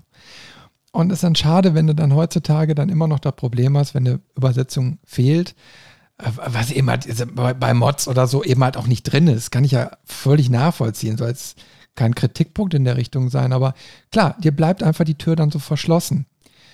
Und äh, ich, wie, wie du schon sagst, ich möchte dann auch lieber genießen, die freie Zeit und, und möchte mir es nicht erarbeiten, weil wenn ich mir was erarbeiten muss, dann, dann ist es ja schon wieder ja so, wie als wenn ich im Büro sitze, verstehst du? Ja, ja klar. Und das will man ja eben halt nicht. Also die Zugang, und wenn ein Spiel sowieso eine ziemlich hohe Zugangsstufe schon hat und das dann durch die sprachliche Barriere nochmal angehoben wird, ja, dann kann das eben halt kein Klass Kassenseller werden. Mhm. Ja, ja das, ich, ich glaube tatsächlich, äh, wir sind da vom gleichen Schlag und auch auf dem gleichen Weg unterwegs. Ähm, das wird nicht allen von, von uns zu gehen. Also es werden wahrscheinlich auch viele Zuhörer haben, die sagen so, hä, wie, versteht das auf Englisch nicht? Das ist doch super einfach und hä, hä? So ist halt jeder Mensch irgendwie anders gestrickt. Ähm, und ich, ich, ich schnupper, ich, ich weiß nicht, riechst du das? Das ist Potenzial für einen weiteren Podcast. Raus ähm, in die Liste. Aber lass uns tatsächlich noch mal zurück aufs Spiel kommen. Ähm, ich denke, storytechnisch möchte ich gar nicht so sehr weiter darauf eingehen. Also es geht ganz grob darum, ähm, dass ein alter Freund von uns ähm, uns anruft per Holocall oder sowas ähnliches. Ähm, und wir nach dem ersten Satz schon rausfinden, ah, guck mal, das ist gar nicht unser Freund ähm, in echt, sondern es ist eine Videoaufzeichnung, die er uns geschickt hat, für den Fall, dass er stirbt. Und damit tritt das Ganze ähm, voran. Damit, damit, beginnt die Story. Wir kriegen eine Belohnung von ihm selber angeboten. Er hat irgendwie so eine Lebensversicherung abgeschlossen äh, über ähm, 100.000 äh, Nuyen, äh, so ähnlich spricht man es wahrscheinlich aus. Also Stimmt, die Währung. Yen oder so. genau. genau. Ähm, wenn wir den Mörder finden und festnehmen oder töten, das ist uns überlassen. Und dann gibt es auch eine kurze Schaltung mit dem Anwalt, der äh, den, die, diese Versicherung gemacht hat, der uns das nochmal bestätigt und sagt, hier, ne, wenn der Fall aufgeklärt ist, erreichen Sie mich über einen sicheren Kanal, äh, auch nicht über irgendwie den, den Holocom oder Telekom oder wie das Ding heißt. Äh, also sprich, man, man muss das irgendwie auf ne, über eine, eine bestimmte Leitung den Anwalt kontaktieren und dann kriegt man das Geld überwiesen. Was ich hier ganz schön finde und was für mich auch jetzt gerade so ein bisschen die Brücke zum Gameplay ist, das haben sie wirklich clever gemacht, weil in dem Dialog, während unser, unser Freund diese Videonachricht mit uns spricht, erwähnt er, erinnerst du dich noch damals, wo äh, wir, wir diesen Run hatten, also quasi so, ein, so einen Auftrag nennen, die in der Welt Run, ähm, der völlig schief gegangen ist. Dann hast du eine Schwarzblende und bist in dieser Rückblende und diese Rückblende ist quasi eine Tutorial-Mission für das Kampfsystem. Das finde ich total cool, mhm. dieser Weg. Ja, also solche Kniffe sind gut, ne? Und dann hat man auch wieder so einen ganz kurzen Dialog ähm, zwischen den, den Leuten, ähm, die in dieser Söldnertruppe waren damals und wird dann von einem der, der Kameraden verraten und dann beginnt direkt der Kampf und dann kriegt man das in Anführungszeichen, in ganz großen Anführungszeichen, in ganz großen Anführungszeichen mit bitte, bitte, bitte beigebracht. Und zwar ähm, es, es beginnt ein Kampf und dann kannst du rumklicken. So, und dann kriegst du vielleicht mal hier und da einen ganz kurzen Textfenster eingeblendet, wo, wo gesagt wird, so hier, wenn du, wenn du auf die Fähigkeit klickst oder auf den Gegner klickst, dann passiert das. Ähm, das ist kein schönes Tutorial, technisch und auch vom Gameplay her. Ähm, aber die Idee ist ganz cool, das über eine Rückblende abzuwickeln und dann kämpft man sich da quasi durch drei Wellen. Ähm, und dann endet die Rückblende auch und, und es geht weiter. Und genau das ist der Punkt, wo ich leider auch noch eine Schwäche in dem Spiel sehe, und zwar das Kampfsystem. Ich weiß nicht, wie ging es dir mit dem Kampfsystem? Eigentlich gewöhnt man sich so mit der Zeit daran. Ich meine, zeigt dir ja an, welche Möglichkeiten du soweit hast. Ähm, ich glaube, ich habe ein bisschen gehadert mit den, also ich glaube, du hast ja also du hast ja mehrere, ähm, sag ich jetzt mal, Aktionsmöglichkeiten und dann mhm. hast du auch, spielt ja auch immer die Reichweite von Waffen und so eine Rolle. Ne? Also welchen Aktionsradius du nutzen kannst. Und da immer im Voraus alles gut zu planen, ähm, war, glaube ich, anfänglich ein bisschen schwierig. Also mhm. Also da erstmal reinzukommen. Also daran kann ich mir auf jeden Fall noch erinnern. Also hinter Leaves, ne? Hinter mhm. Leaves. Also ich kann mir, ich weiß, ich weiß, äh, also die, die zweite Hälfte vom Spiel hinterher, wo die Story dann auch so richtig Fahrt aufgenommen hat, äh, lief es eigentlich ganz gut vor sich hin. Nur sehr eintönig. Mhm. Es waren immer wieder die gleichen Abläufe und immer so das gleiche Klickmuster und eigentlich konntest du da auch gar nicht so viel verkehrt machen. Ja, ähm, auch da haben wir ein sehr, sehr ähnliches Empfinden. Äh, ich fand ganz wichtig war dein erster Satz schon, ähm, also man hat sich dran gewöhnt. Das zeigt im Prinzip sie schon die Qualität, die da drin steckt. Also auch wieder das Grundprinzip, was dahinter steckt, ist wahrscheinlich wieder immens aufgepumpt, was das Spiel gar nicht benötigt. Ähm, und die Umsetzung an sich ist okay. Aber wie du schon sagst, es ist vom Gefühl her immer das Gleiche. Man entwickelt seine eine Taktik und die funktioniert bis zum Ende. Und auch, was du gesagt hast, dass in der zweiten Hälfte die Kämpfe angenehmer und leichter von der Hand gingen, das hatte ich genauso. Ich hatte beim ersten Spieldurchlauf, ähm, habe ich einen Magier gespielt und ab dem Zeitpunkt, wo ich ein, zwei spezielle Zauber gelernt hatte, konnte ich die immer gleiche Reihenfolge abgehen in diesem Kampfsystem. Also man muss sich das vorstellen, ist ein Rundenkampfsystem und so ein bisschen aufgebaut wie die späteren oder die neueren XCOM-Teile. Das heißt, man hat zwei Aktionspunkte, die man benutzen kann. Man kann laufen und schießen, äh, man kann nachladen und schießen, man kann Fähigkeiten benutzen. Manche Fähigkeiten brauchen auch zwei Aktionspunkte. Und wenn ich eine bestimmte Grenze, eine bestimmte Reichweite überschreite mit einer Bewegung, dann kostet mich die Bewegung auch einen weiteren Aktionspunkt.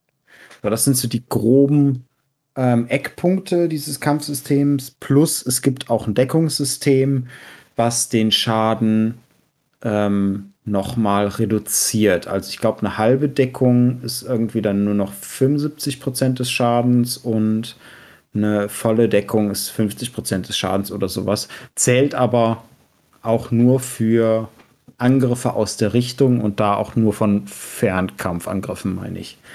Ähm, aber that's it. Und der Kampf in dem Tutorial spielt sich grundsätzlich genauso wie der Endkampf.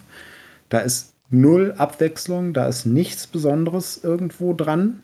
Ähm, was sehr schade ist irgendwie, weil es hätten auch kleine Nuancen schon gereicht. So ein Kampfsystem ist ja auch nicht klar, für das Jahr 2013 oder wann es war, war es schon sehr altbacken.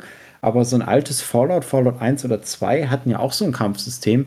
Die hatten aber mehr Kniffe da drin. Die hatten mehr Animationen da drin. Die hatten die Möglichkeit, ähm, mehr Fähigkeiten im Kampf zu benutzen. Die hatten die Möglichkeit, ähm, gezielt Körperteile zu anzuvisieren, was Auswirkungen hatte. Also wenn du bei, bei Fallout 1 zum Beispiel einen Gegner hattest, der hatte ein Gewehr, dann hast du zum Beispiel auf den Arm, auf einen der Arme geschossen und wenn der verkrüppelt war, konnte er sein Gewehr nicht mehr benutzen, weil für das Gewehr brauchst du zwei Arme. Und dann stand er da und wenn er keine andere Waffe dabei hatte, konnte er nichts mehr machen. Und sowas hätte dem Spiel hier auch gut getan. So ein, ein Schritt mehr, so ein Detail, was, was dieses Kampfsystem nochmal besonders macht. Aber bei XCOM hast du es ja beispielsweise. Ne? Also die Parallelen sind ja schon, schon da, aber bei XCOM hast du immer, bist du taktischer vorgegangen, weil du mhm. versucht hast, dir einen Spielvorteil zu erspielen, indem du einen Gegner zum Schluss nicht umbringst, sondern nur betäubst. Ne? Also so, dass du den hinterher erforschen kannst und dann dadurch wieder neue Ausrüstung bekommst. Und äh, dann hast du ganz viel Zeit damit verbracht oder teilweise das Level dann nochmal gespielt, weil du unbedingt äh, diese, diese, diesen, diesen Stand erreichen wolltest. Ne? Mhm. Und ähm, manchmal war es da ja auch so brutal schwer, also bei XCOM, äh, die Kämpfe dazu bestreiten, wo ja, du ja auch mit deinen, mit deinen äh, Soldaten da so ein bisschen managen musstest. Ne? Mhm.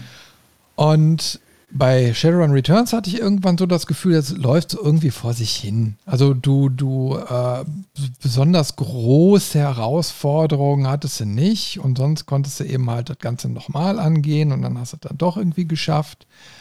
Und äh, selbst bis zum Endkampf oder so, ne? Mhm. Ähm, hatte ich nie irgendwie das, das Gefühl der Überforderung. Und das spricht auch wiederum Bände, weil du ja eigentlich so ein riesiges Skillsystem dahinter hast, weißt du, was so viel, viel mehr kann und also mhm. könnte. Und dann merkst du aber eigentlich, ja, du wirst zwar gefordert, aber es überfordert nicht. Und, und ja, wenn es sich eigentlich schon so eine spezielle Klientel richtet, würde sie jetzt eigentlich sagen, das müsste eigentlich auch die Progression im Spiel sehr stark ansteigen. Das tat sie aber nicht. Mhm. Es, es, verschenkt vor allen Dingen auch viel Potenzial, finde ich, weil es so ein komplett klassisches Kampfsystem ist. Da ist weder mit dem Thema Cyberpunk viel gemacht, also sprich das Hacking fand ich auch irgendwie befremdlich.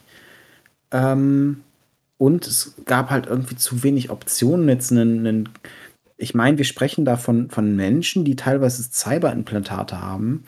Warum kann ich die nicht hacken? Warum kann ich das nicht nutzen, um mir einen Vorteil zu verschaffen? Warum kann ich nicht zum Beispiel äh, das, das Implantat von einem, von einem Gegner so hacken, dass er sich für eine Runde nicht bewegen kann? Oder dass er schlechter sieht oder dass er plötzlich einen seiner, seiner Freunde als Feind sieht und mich als sein Freund oder oder oder. Kann, kann ja ganz viele Sachen sein. Warum kann ich die Waffen nicht hacken? Dass sie eine Fehlfunktion haben, dass die äh, überhitzen oder weiß, weiß ich. Ne, gibt ja ganz viele Möglichkeiten. Und auch mit dem Thema Magie. Ja, du hast Zauber, die du machen kannst, kannst beschwören, äh, also Kreaturen beschwören, du kannst Heilzauber, du kannst Schadenzauber, aber es wirkt alles so, ah, mal ganz überspitzt gesagt, dahingerotzt. So, so ohne ich, du, diese Liebe. Ich glaube einfach, dass dieses Spiel das eigentliche Pen and Paper einfach nicht im Ansatz abbilden kann. Mhm. Es Weil, fehlt bei, beim Kampfsystem so diese Liebe zum Detail, die sie in der, im Writing haben. Ich meine, das ist ein Stück der Seele, die irgendwie fehlt, ohne das jetzt zu negativ eigentlich, ja, hört sich so hart an. Aber es ist eben halt kein menschlicher Spielleiter, der dich da durchführt, sondern eben halt einfach nur eine Skizze. Hm. Und die kann eben halt nicht dynamisch auf dich eingehen. Im Pen and Paper könntest du sagen, ja, ich versuche jetzt gerade mit meinem Funkdeck, keine Ahnung was, ne, das Neuroimplantat von dem anderen äh, äh, zu hacken. Und dann wird der Spielleiter sagen, okay, pass mal auf, Würfel gegen äh, die und die Fähigkeit. Ne? Mhm. So, ein Spiel, wenn es nicht implementiert ist, kann es nicht. Und ich glaube, also wir müssen ja immer wieder sagen, das ist eben halt auch ein Kickstarter-Projekt. Ähm, also du, du siehst, ich glaube, so ein Spiel müsste mit der Zeit wachsen können. Also, dass die Funktionalitäten mhm. zunehmen. Und ähm, ich meine, ich glaube, die hatten das vielleicht sogar im Sinn, das zu machen, weil das alle Indizien zeigen so nach dem Motto, oh, wir haben was Großes vor für die nächsten, keine Ahnung, zehn Jahre. Ne? Ich glaube, das mhm. hätte ihnen gut gefallen. Und dann haben sie auch nachgeliefert mit, mit Dragonfall und Hongkong und so.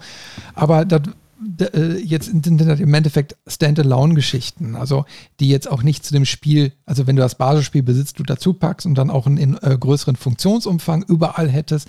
Nein, das ist jetzt Standalone. So, das heißt, dieses ganze Konzept scheint ja auch nicht aufgegangen zu sein. Mhm. Und ähm, naja, also das hinterlässt dann eben halt so, so, so einen faden Beigeschmack. Ja, das, das kann alles sehr gut sein. Ähm, es zieht sich halt wie so ein roter Faden durchs gesamte Spiel. Abgesehen vom Writing, von der Atmosphäre, die haben sie super hingekriegt. Ähm, aber so beim Kampfsystem, beim Skillsystem, überall entdecke ich Sachen, wo ich mir denke, okay, warum habt ihr da nicht noch den einen Schritt mehr gemacht? Warum habt ihr mhm. euch da nicht genug Mühe gemacht? Letztendlich wird es wahrscheinlich immer die gleiche Antwort sein, naja, keine Zeit, kein Geld. Ähm.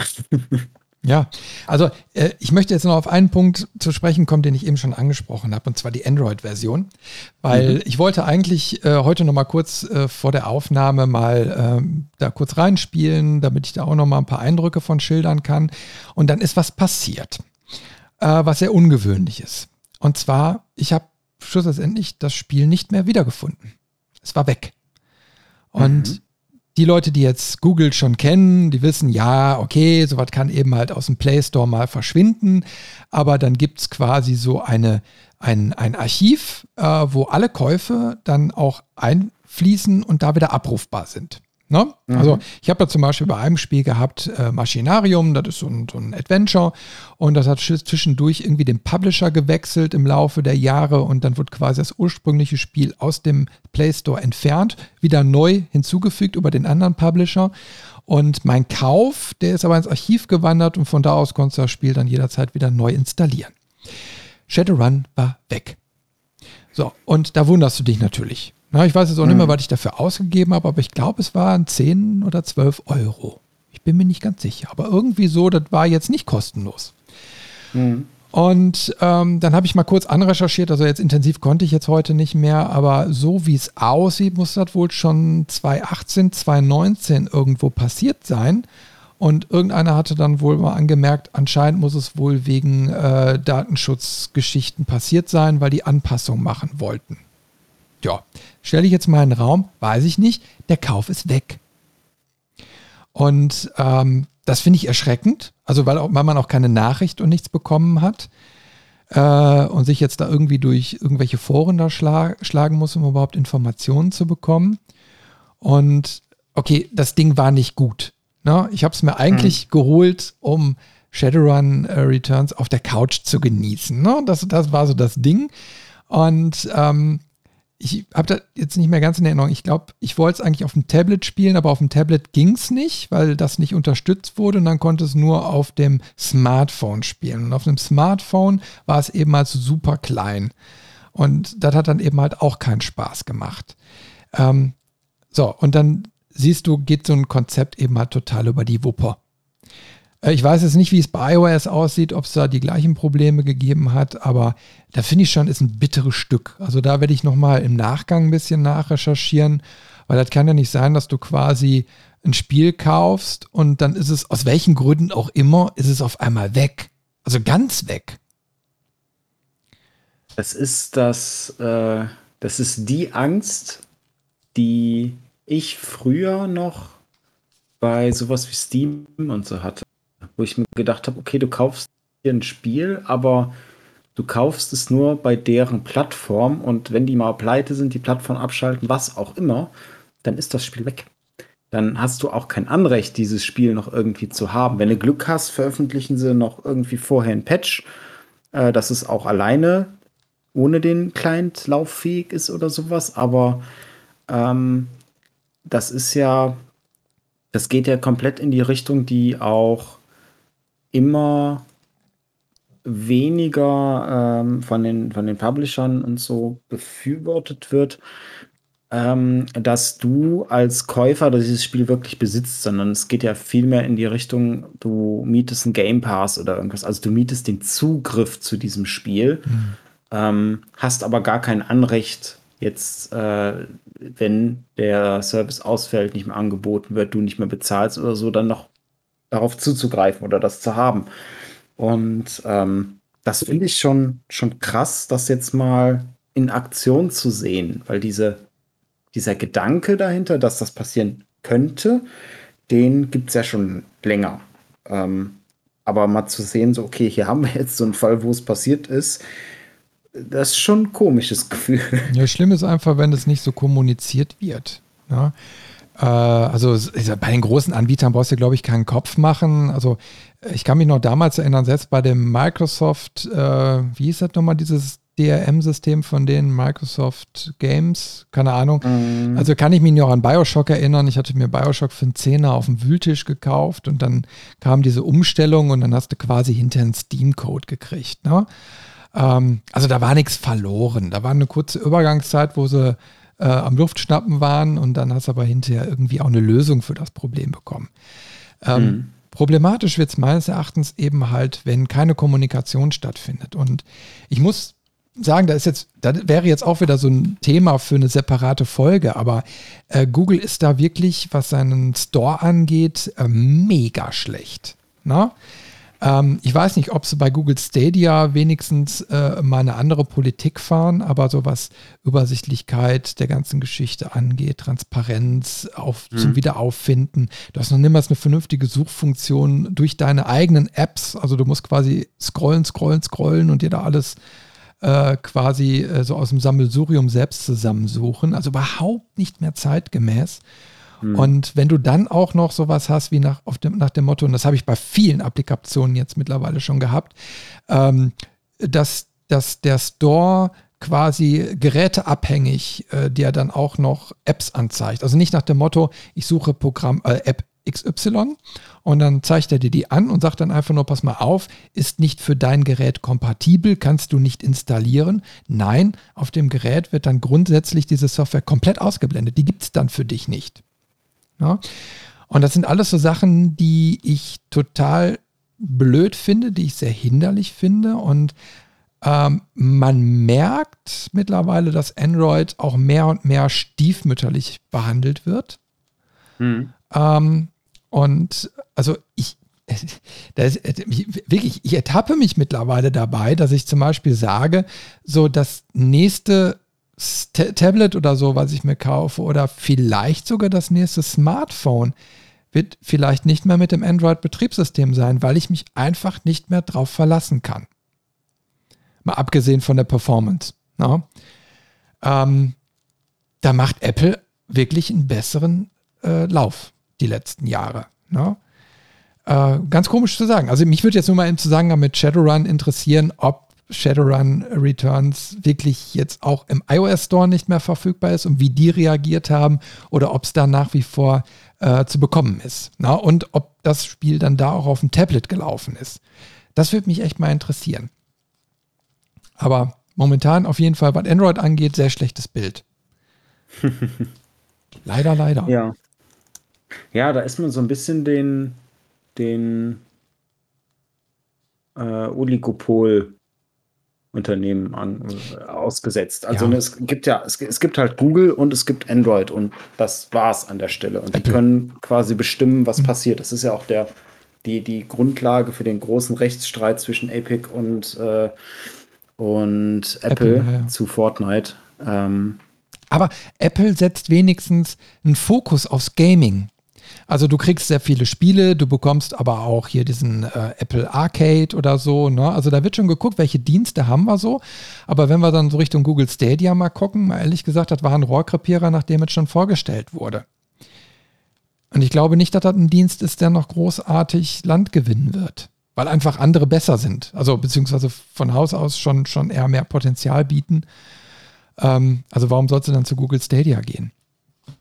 Ich glaube, nee, Google. Das, aber, aber da ver vergleichen wir gerade Äpfel mit Birnen. Also das, das darf man da nicht durcheinander werfen tatsächlich.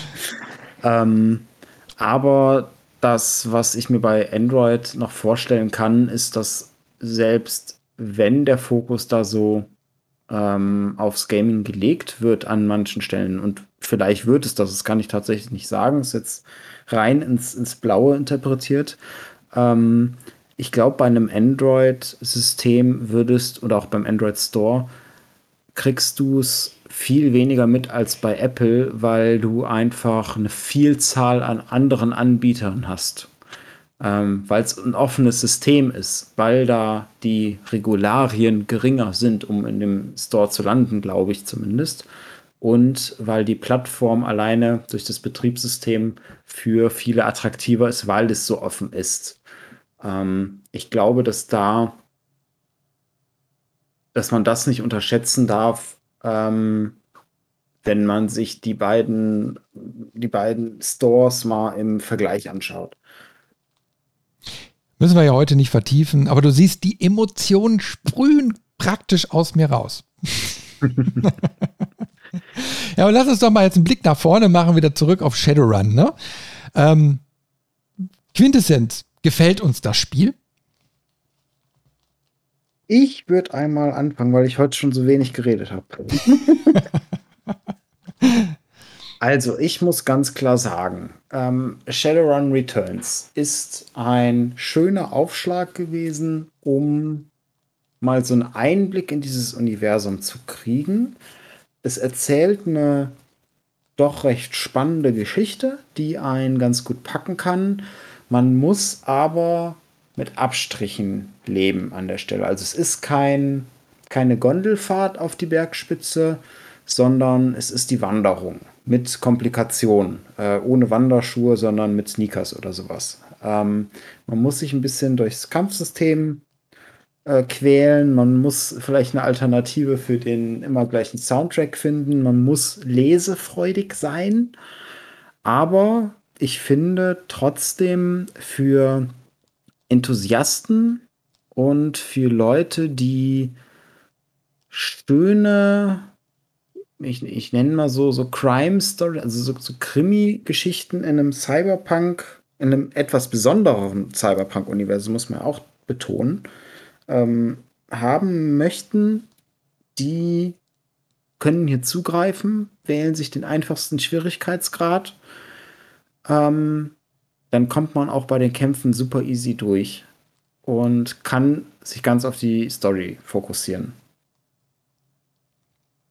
Ja.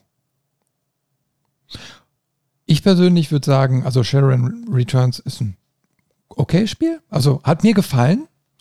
Die Story ist wirklich gut. Also da kann man nichts dran moppern. Also wir haben jetzt nicht viel verraten, aber äh, wenn man jetzt von A bis Z einmal durchspielt, würde ich persönlich sagen, ähm, da wird man sehr gut unterhalten, entwickelt sich prima. Ne? Auch die mhm. Charaktere da drin. Man merkt schon, da ist an vielen Stellen Liebe geflossen, also auch was so die äh, visuelle Darstellung angeht, nicht der Spielfiguren, sondern dieser ganzen Artwork-Geschichten, die so eingebaut sind. Und das trägt ja auch sehr, sehr viel. Also ich hätte mir vielleicht sogar noch mehr davon gewünscht, äh, weil das so den Kopf auch noch ein bisschen mehr anregt. Mhm. Ähm, also sowas finde ich natürlich dann, das reißt mich dann mit. Ne? Ähm, und das sieht, siehst du auch immer wieder so in den Fanarts, ne? Die, die Leute, die finden es faszinierend, bringen sich dann auch so selbst mit ein, dieser, diese Welt quasi mit Illustrationen zu füllen. Ne? Nee, aber das, das wirklich, die lohnt sich, das ist okay. Und ich gehe auch mal davon aus, ohne sie jetzt gespielt zu haben, dass die Folgemissionen, also Dragonfall und Hongkong, ähm, auch so gut sein werden. Ähm, ich weiß jetzt nur nicht, was die Version vielleicht noch besser gemacht haben als dieses Basisspiel. Aber mhm. äh, ja, man muss eben halt dem ganzen Spiel nur ein bisschen Zeit geben. Also wenigstens seine zwei Stunden und dann muss man äh, quasi dabei bleiben oder äh, sein lassen für immer. Aber das Spiel braucht eine sehr lange An Anwärmphase. Mhm. Und die muss man bereit sein einzugehen ja, wie gesagt, ein bisschen Monotonität ist dabei. Da kann man gegenwirken. Ich habe immer so am Anfang das Gefühl gehabt, ja, dann kann ja sein, dass ich irgendwie was verpasse, dass sich dann doch nochmal der Soundtrack ändert oder sonst irgendwie was und hinterher merkt man so, nein, es ist einfach so. Na? Ähm, aber wenn man das so weiß und einer sich jetzt quasi halt immer noch in der Steam-Liste drin hat oder einfach mal Interesse hat, sowas äh, zu spielen, also ich glaube, das kostet jetzt auch nur noch ein paar Euro nach den ganzen Jahren, ähm, dann ist es vielleicht kein schlechter Griff, einfach mal das auszuprobieren, äh, um in dieses Genre mal so reinzuschnuppern, weil eins kann Shadowrun Returns, glaube ich, ganz gut. Äh, wenn du ihm ein bisschen Zeit gibst, kannst dir sagen, ob dir dieses Universum, also als Pen and Paper, gefällt mhm. oder nicht. Also ob du dich da drin wohlfühlst mit diesen Klassen bzw. Rassen und Möglichkeiten, weil das spiegelt das Spiel doch ganz gut wider. Mhm. Aber es muss natürlich, äh, ein, ein, ein, Pen and Paper muss ja auch zu dir passen. Und äh, das kannst du an der Stelle, glaube ich, schon dann ganz gut abklopfen, behaupte ich mal. Ja, das stimmt. Ich hätte zum Abschluss auch noch eine weitergehende Frage. Ähm, also wir sind ja beide jetzt durchaus nicht abgeneigt zu dem Spiel, haben unsere Kritikpunkte. Ähm, was würden wir uns denn von einem Nachfolger wünschen, beziehungsweise ähm, gerne auch aus freier denken, wenn wir uns jetzt ein neues Shadowrun-Spiel ausdenken dürften, wünschen dürften, was einfach als Grundlage dieses Pen and Paper oder dieses Universum hat, was wäre das für ein Spiel? Du als erstes fällt mir da im Endeffekt so ein, also das bringt jetzt die Pandemie so mit sich. Äh, du, also äh, Shadowrun Returns ist ein Einzelplayer-Spiel. Ne? Also mhm. du klickst dich da so durch und das ist natürlich schön, dass du als einzelner Person dann so ein Universum ohne viel Tamtam, -Tam, was wir so besprochen hatten, einfach mal erleben kannst. Mhm. Nichtsdestotrotz äh, ist Pen and Paper eben halt Pen and Paper und äh, lebt auch mit den Leuten. Und die Pandemie hat gezeigt, du kommst nicht mehr so ohne weiteres oder kamst nicht so ohne weiteres jetzt lange Zeit zusammen, um mal mit einer Runde zu spielen. Ähm, und dann hast du auch äh, das Problem, wie, wie gestaltest du sowas über die Ferne? Also ich habe tatsächlich äh, äh, gesehen, dass es eben halt auch viele per Zoom oder so gemacht haben, um solche Runden zu machen. Mhm. Und, aber ich habe ein Problem mit Pen and Paper und zwar ist es immer dieses stetige Würfel, Krimskrams, Gedöns. Ne? Also diese ganzen Abläufe des Regelwerks, die mich dann auch nerven. Zuletzt hatte ich das eben mal bei ähm, Warhammer 40k, wo ich dann in Spitzenzeiten irgendwie mit 20 Würfeln oder 30 gewürfelt habe, wo ich denke so, okay, halt, stopp. Ne? Ähm, wo ich dann Würfel zählen muss, mit welchen Augenzahlen und welche, ähm, äh, also was das Ganze dann für eine, für eine Wirkung dann eben halt hat im Spiel. Das ist mir zu viel. Definitiv. So was mag ich nicht. Ne? Mhm. Ähm, da kann aber zum Beispiel so ein ich sag mal, Nachfolger, äh, könnte ja so ein Hybrid sein. Also warum nicht ein Shadowrun, was teilweise das Regelwerk ins Virtuelle verlagert. Also du kannst eine Map bauen, also der Spielleiter könnte eine Map bauen, die alles grob erstmal visualisiert und dir einen roten Faden vorgibt. Und auch so dieses ähm, Kampfsystem, also diesen Ablauf dann mhm. vereinfacht, äh, damit er sich quasi nur noch darauf konzentrieren muss, die Geschichte zu erzählen und an bestimmten Stellen sagen kann, da setze ich jetzt zum Beispiel noch eine Figur oder so ins Spiel. Also wie es damals im Brettspiel auch war. Ne? Dass du quasi eine Blaupause der erarbeitest und die du dann äh, nutzt, um mit anderen live zu spielen und so barrierefrei wie möglich. Also, dass du sagen kannst, hey, wir treffen uns heute Abend um 8, schön mit einem Bierchen ne, und zocken eine Runde Shadowrun und dann aber eben halt um diese Immersion, die du ja nicht also nicht so intensiv bekommst, wenn du zusammen, also dadurch, dass du nicht zusammen bist, die eben halt mhm. so ein mhm. bisschen ins Virtuelle verlagern. Also so ein Spielmodus wäre geil. Ne? Ähm, der auch nicht bei der Umsetzung des Editors so, so technisch ist wie der, der jetzt im Spiel damit geliefert ist, sondern mir würde es ja reichen, die Assets einfach zusammenzulegen und äh, an einigen Stellen dynamisch einfach zu sagen, da lasse ich jetzt eine Figur reinplumpsen, je nach Spielverlauf oder nicht, ne? oder vielleicht kann ich mir ein bisschen was vorbereiten, aber ich muss jetzt keine mhm. Texte vorschreiben etc. pp. Das wird ja dann der Spielleiter machen. Das finde ich cool. Also so ein, so ein Tabletop-Simulator. Ja, im Endeffekt einen integrierten Tabletop-Simulator, weil den hatten wir ja schon mal so für unsere Spielerunden mal so ausgesucht, aber ich finde den doch von der Handhabung ein bisschen tricky. Und mhm. an teilweise brauchst du ja trotzdem wieder so eine Art physisches Brettspiel oder so, um alle Inhalte dann auch benutzen zu können.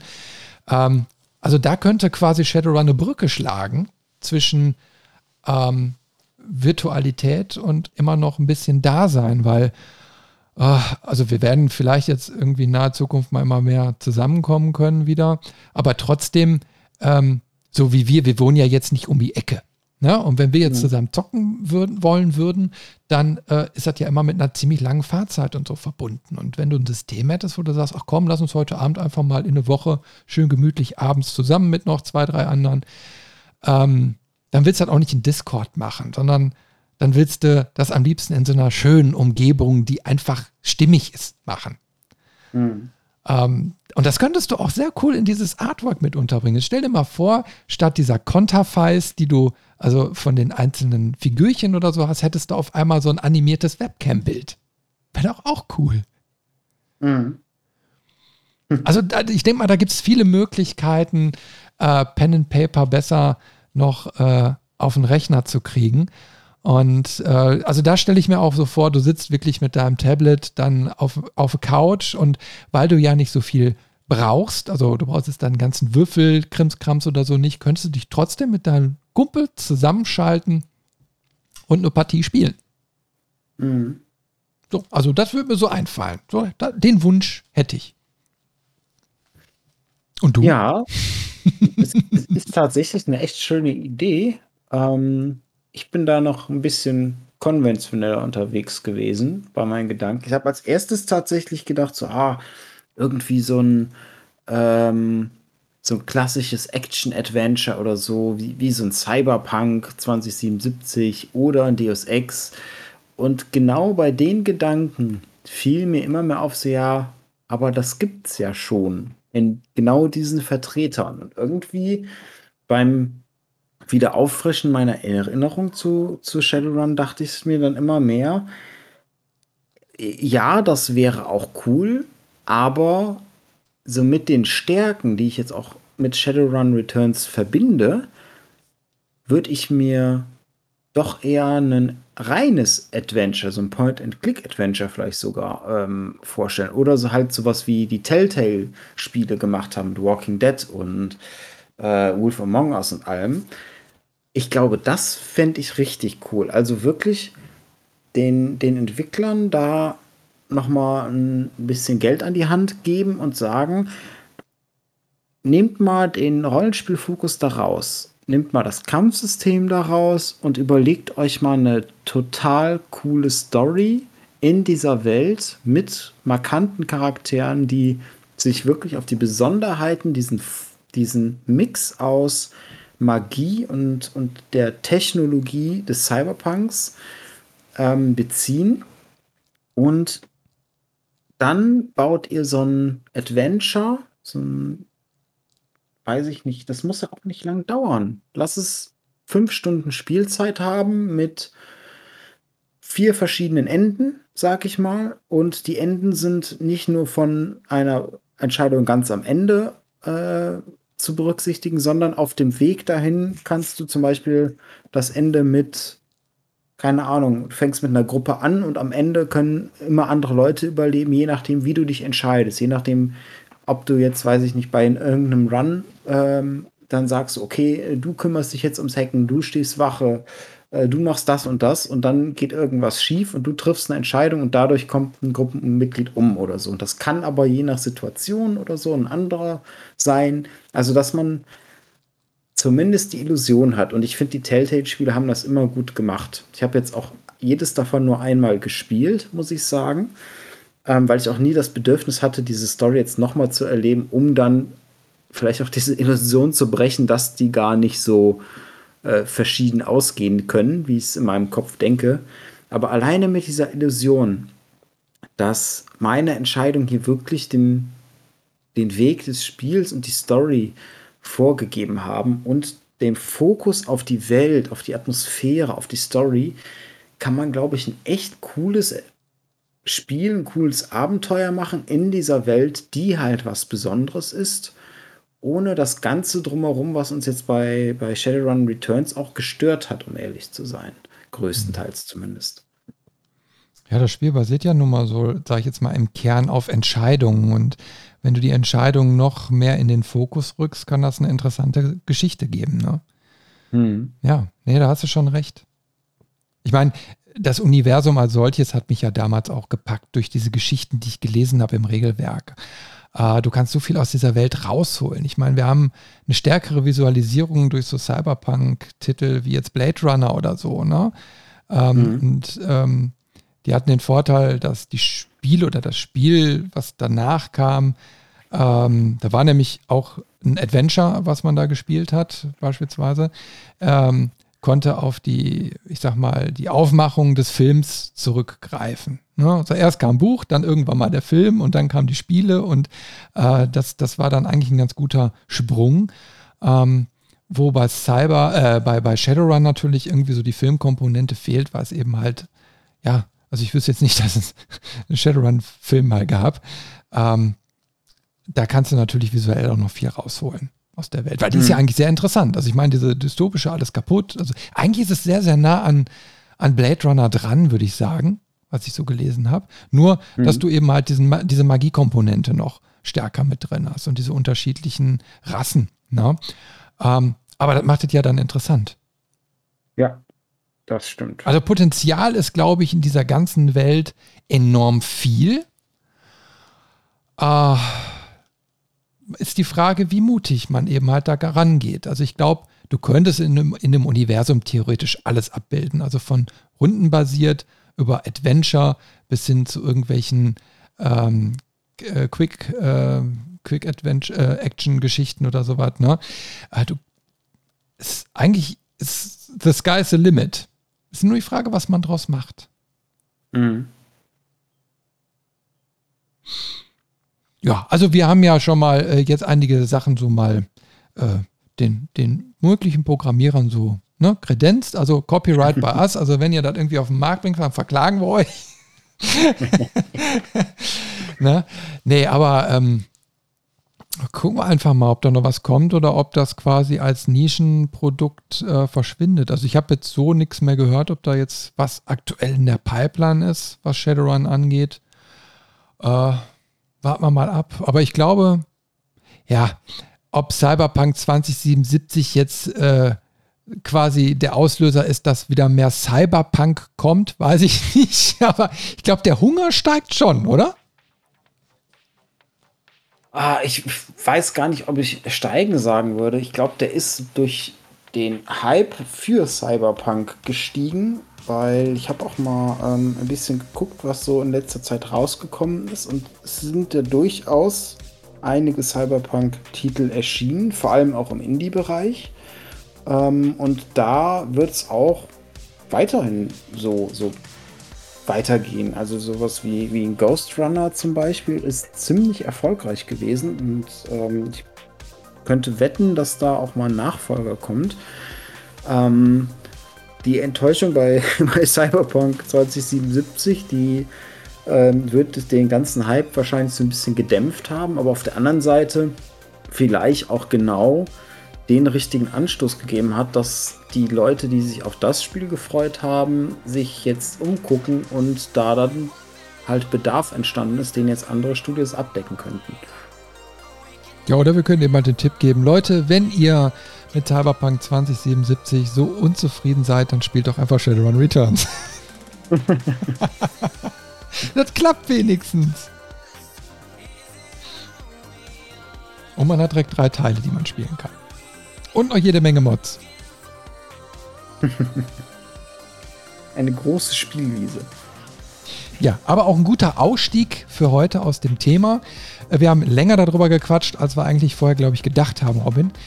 Und ähm, war aber mal interessant, so tief reinzugehen, ohne eigentlich jetzt die Story großartig zu beleuchten, sondern einfach nur das, also, was taucht das Spiel so, ne? Äh, was macht es gut, was macht es schlecht? Ähm, insofern, äh, ich bin mal gespannt, ob da noch was kommt. Mir hat es auf jeden Fall Spaß gemacht und ich hoffe dir auch und euch da draußen mhm. auch. Ja, und ich glaube, dann können wir auch den Sack zumachen, oder? Genau, dann sind wir durch für heute. Wunderbar. Dann, Robin, Dankeschön. Ihr da draußen seid gegrüßt. Bis zum nächsten Mal und äh, fleißig weiterspielen und sonst die hoffentlich bald kommende Sonne genießen. Also, bis denne. Tschüss. Bis dann. Ciao.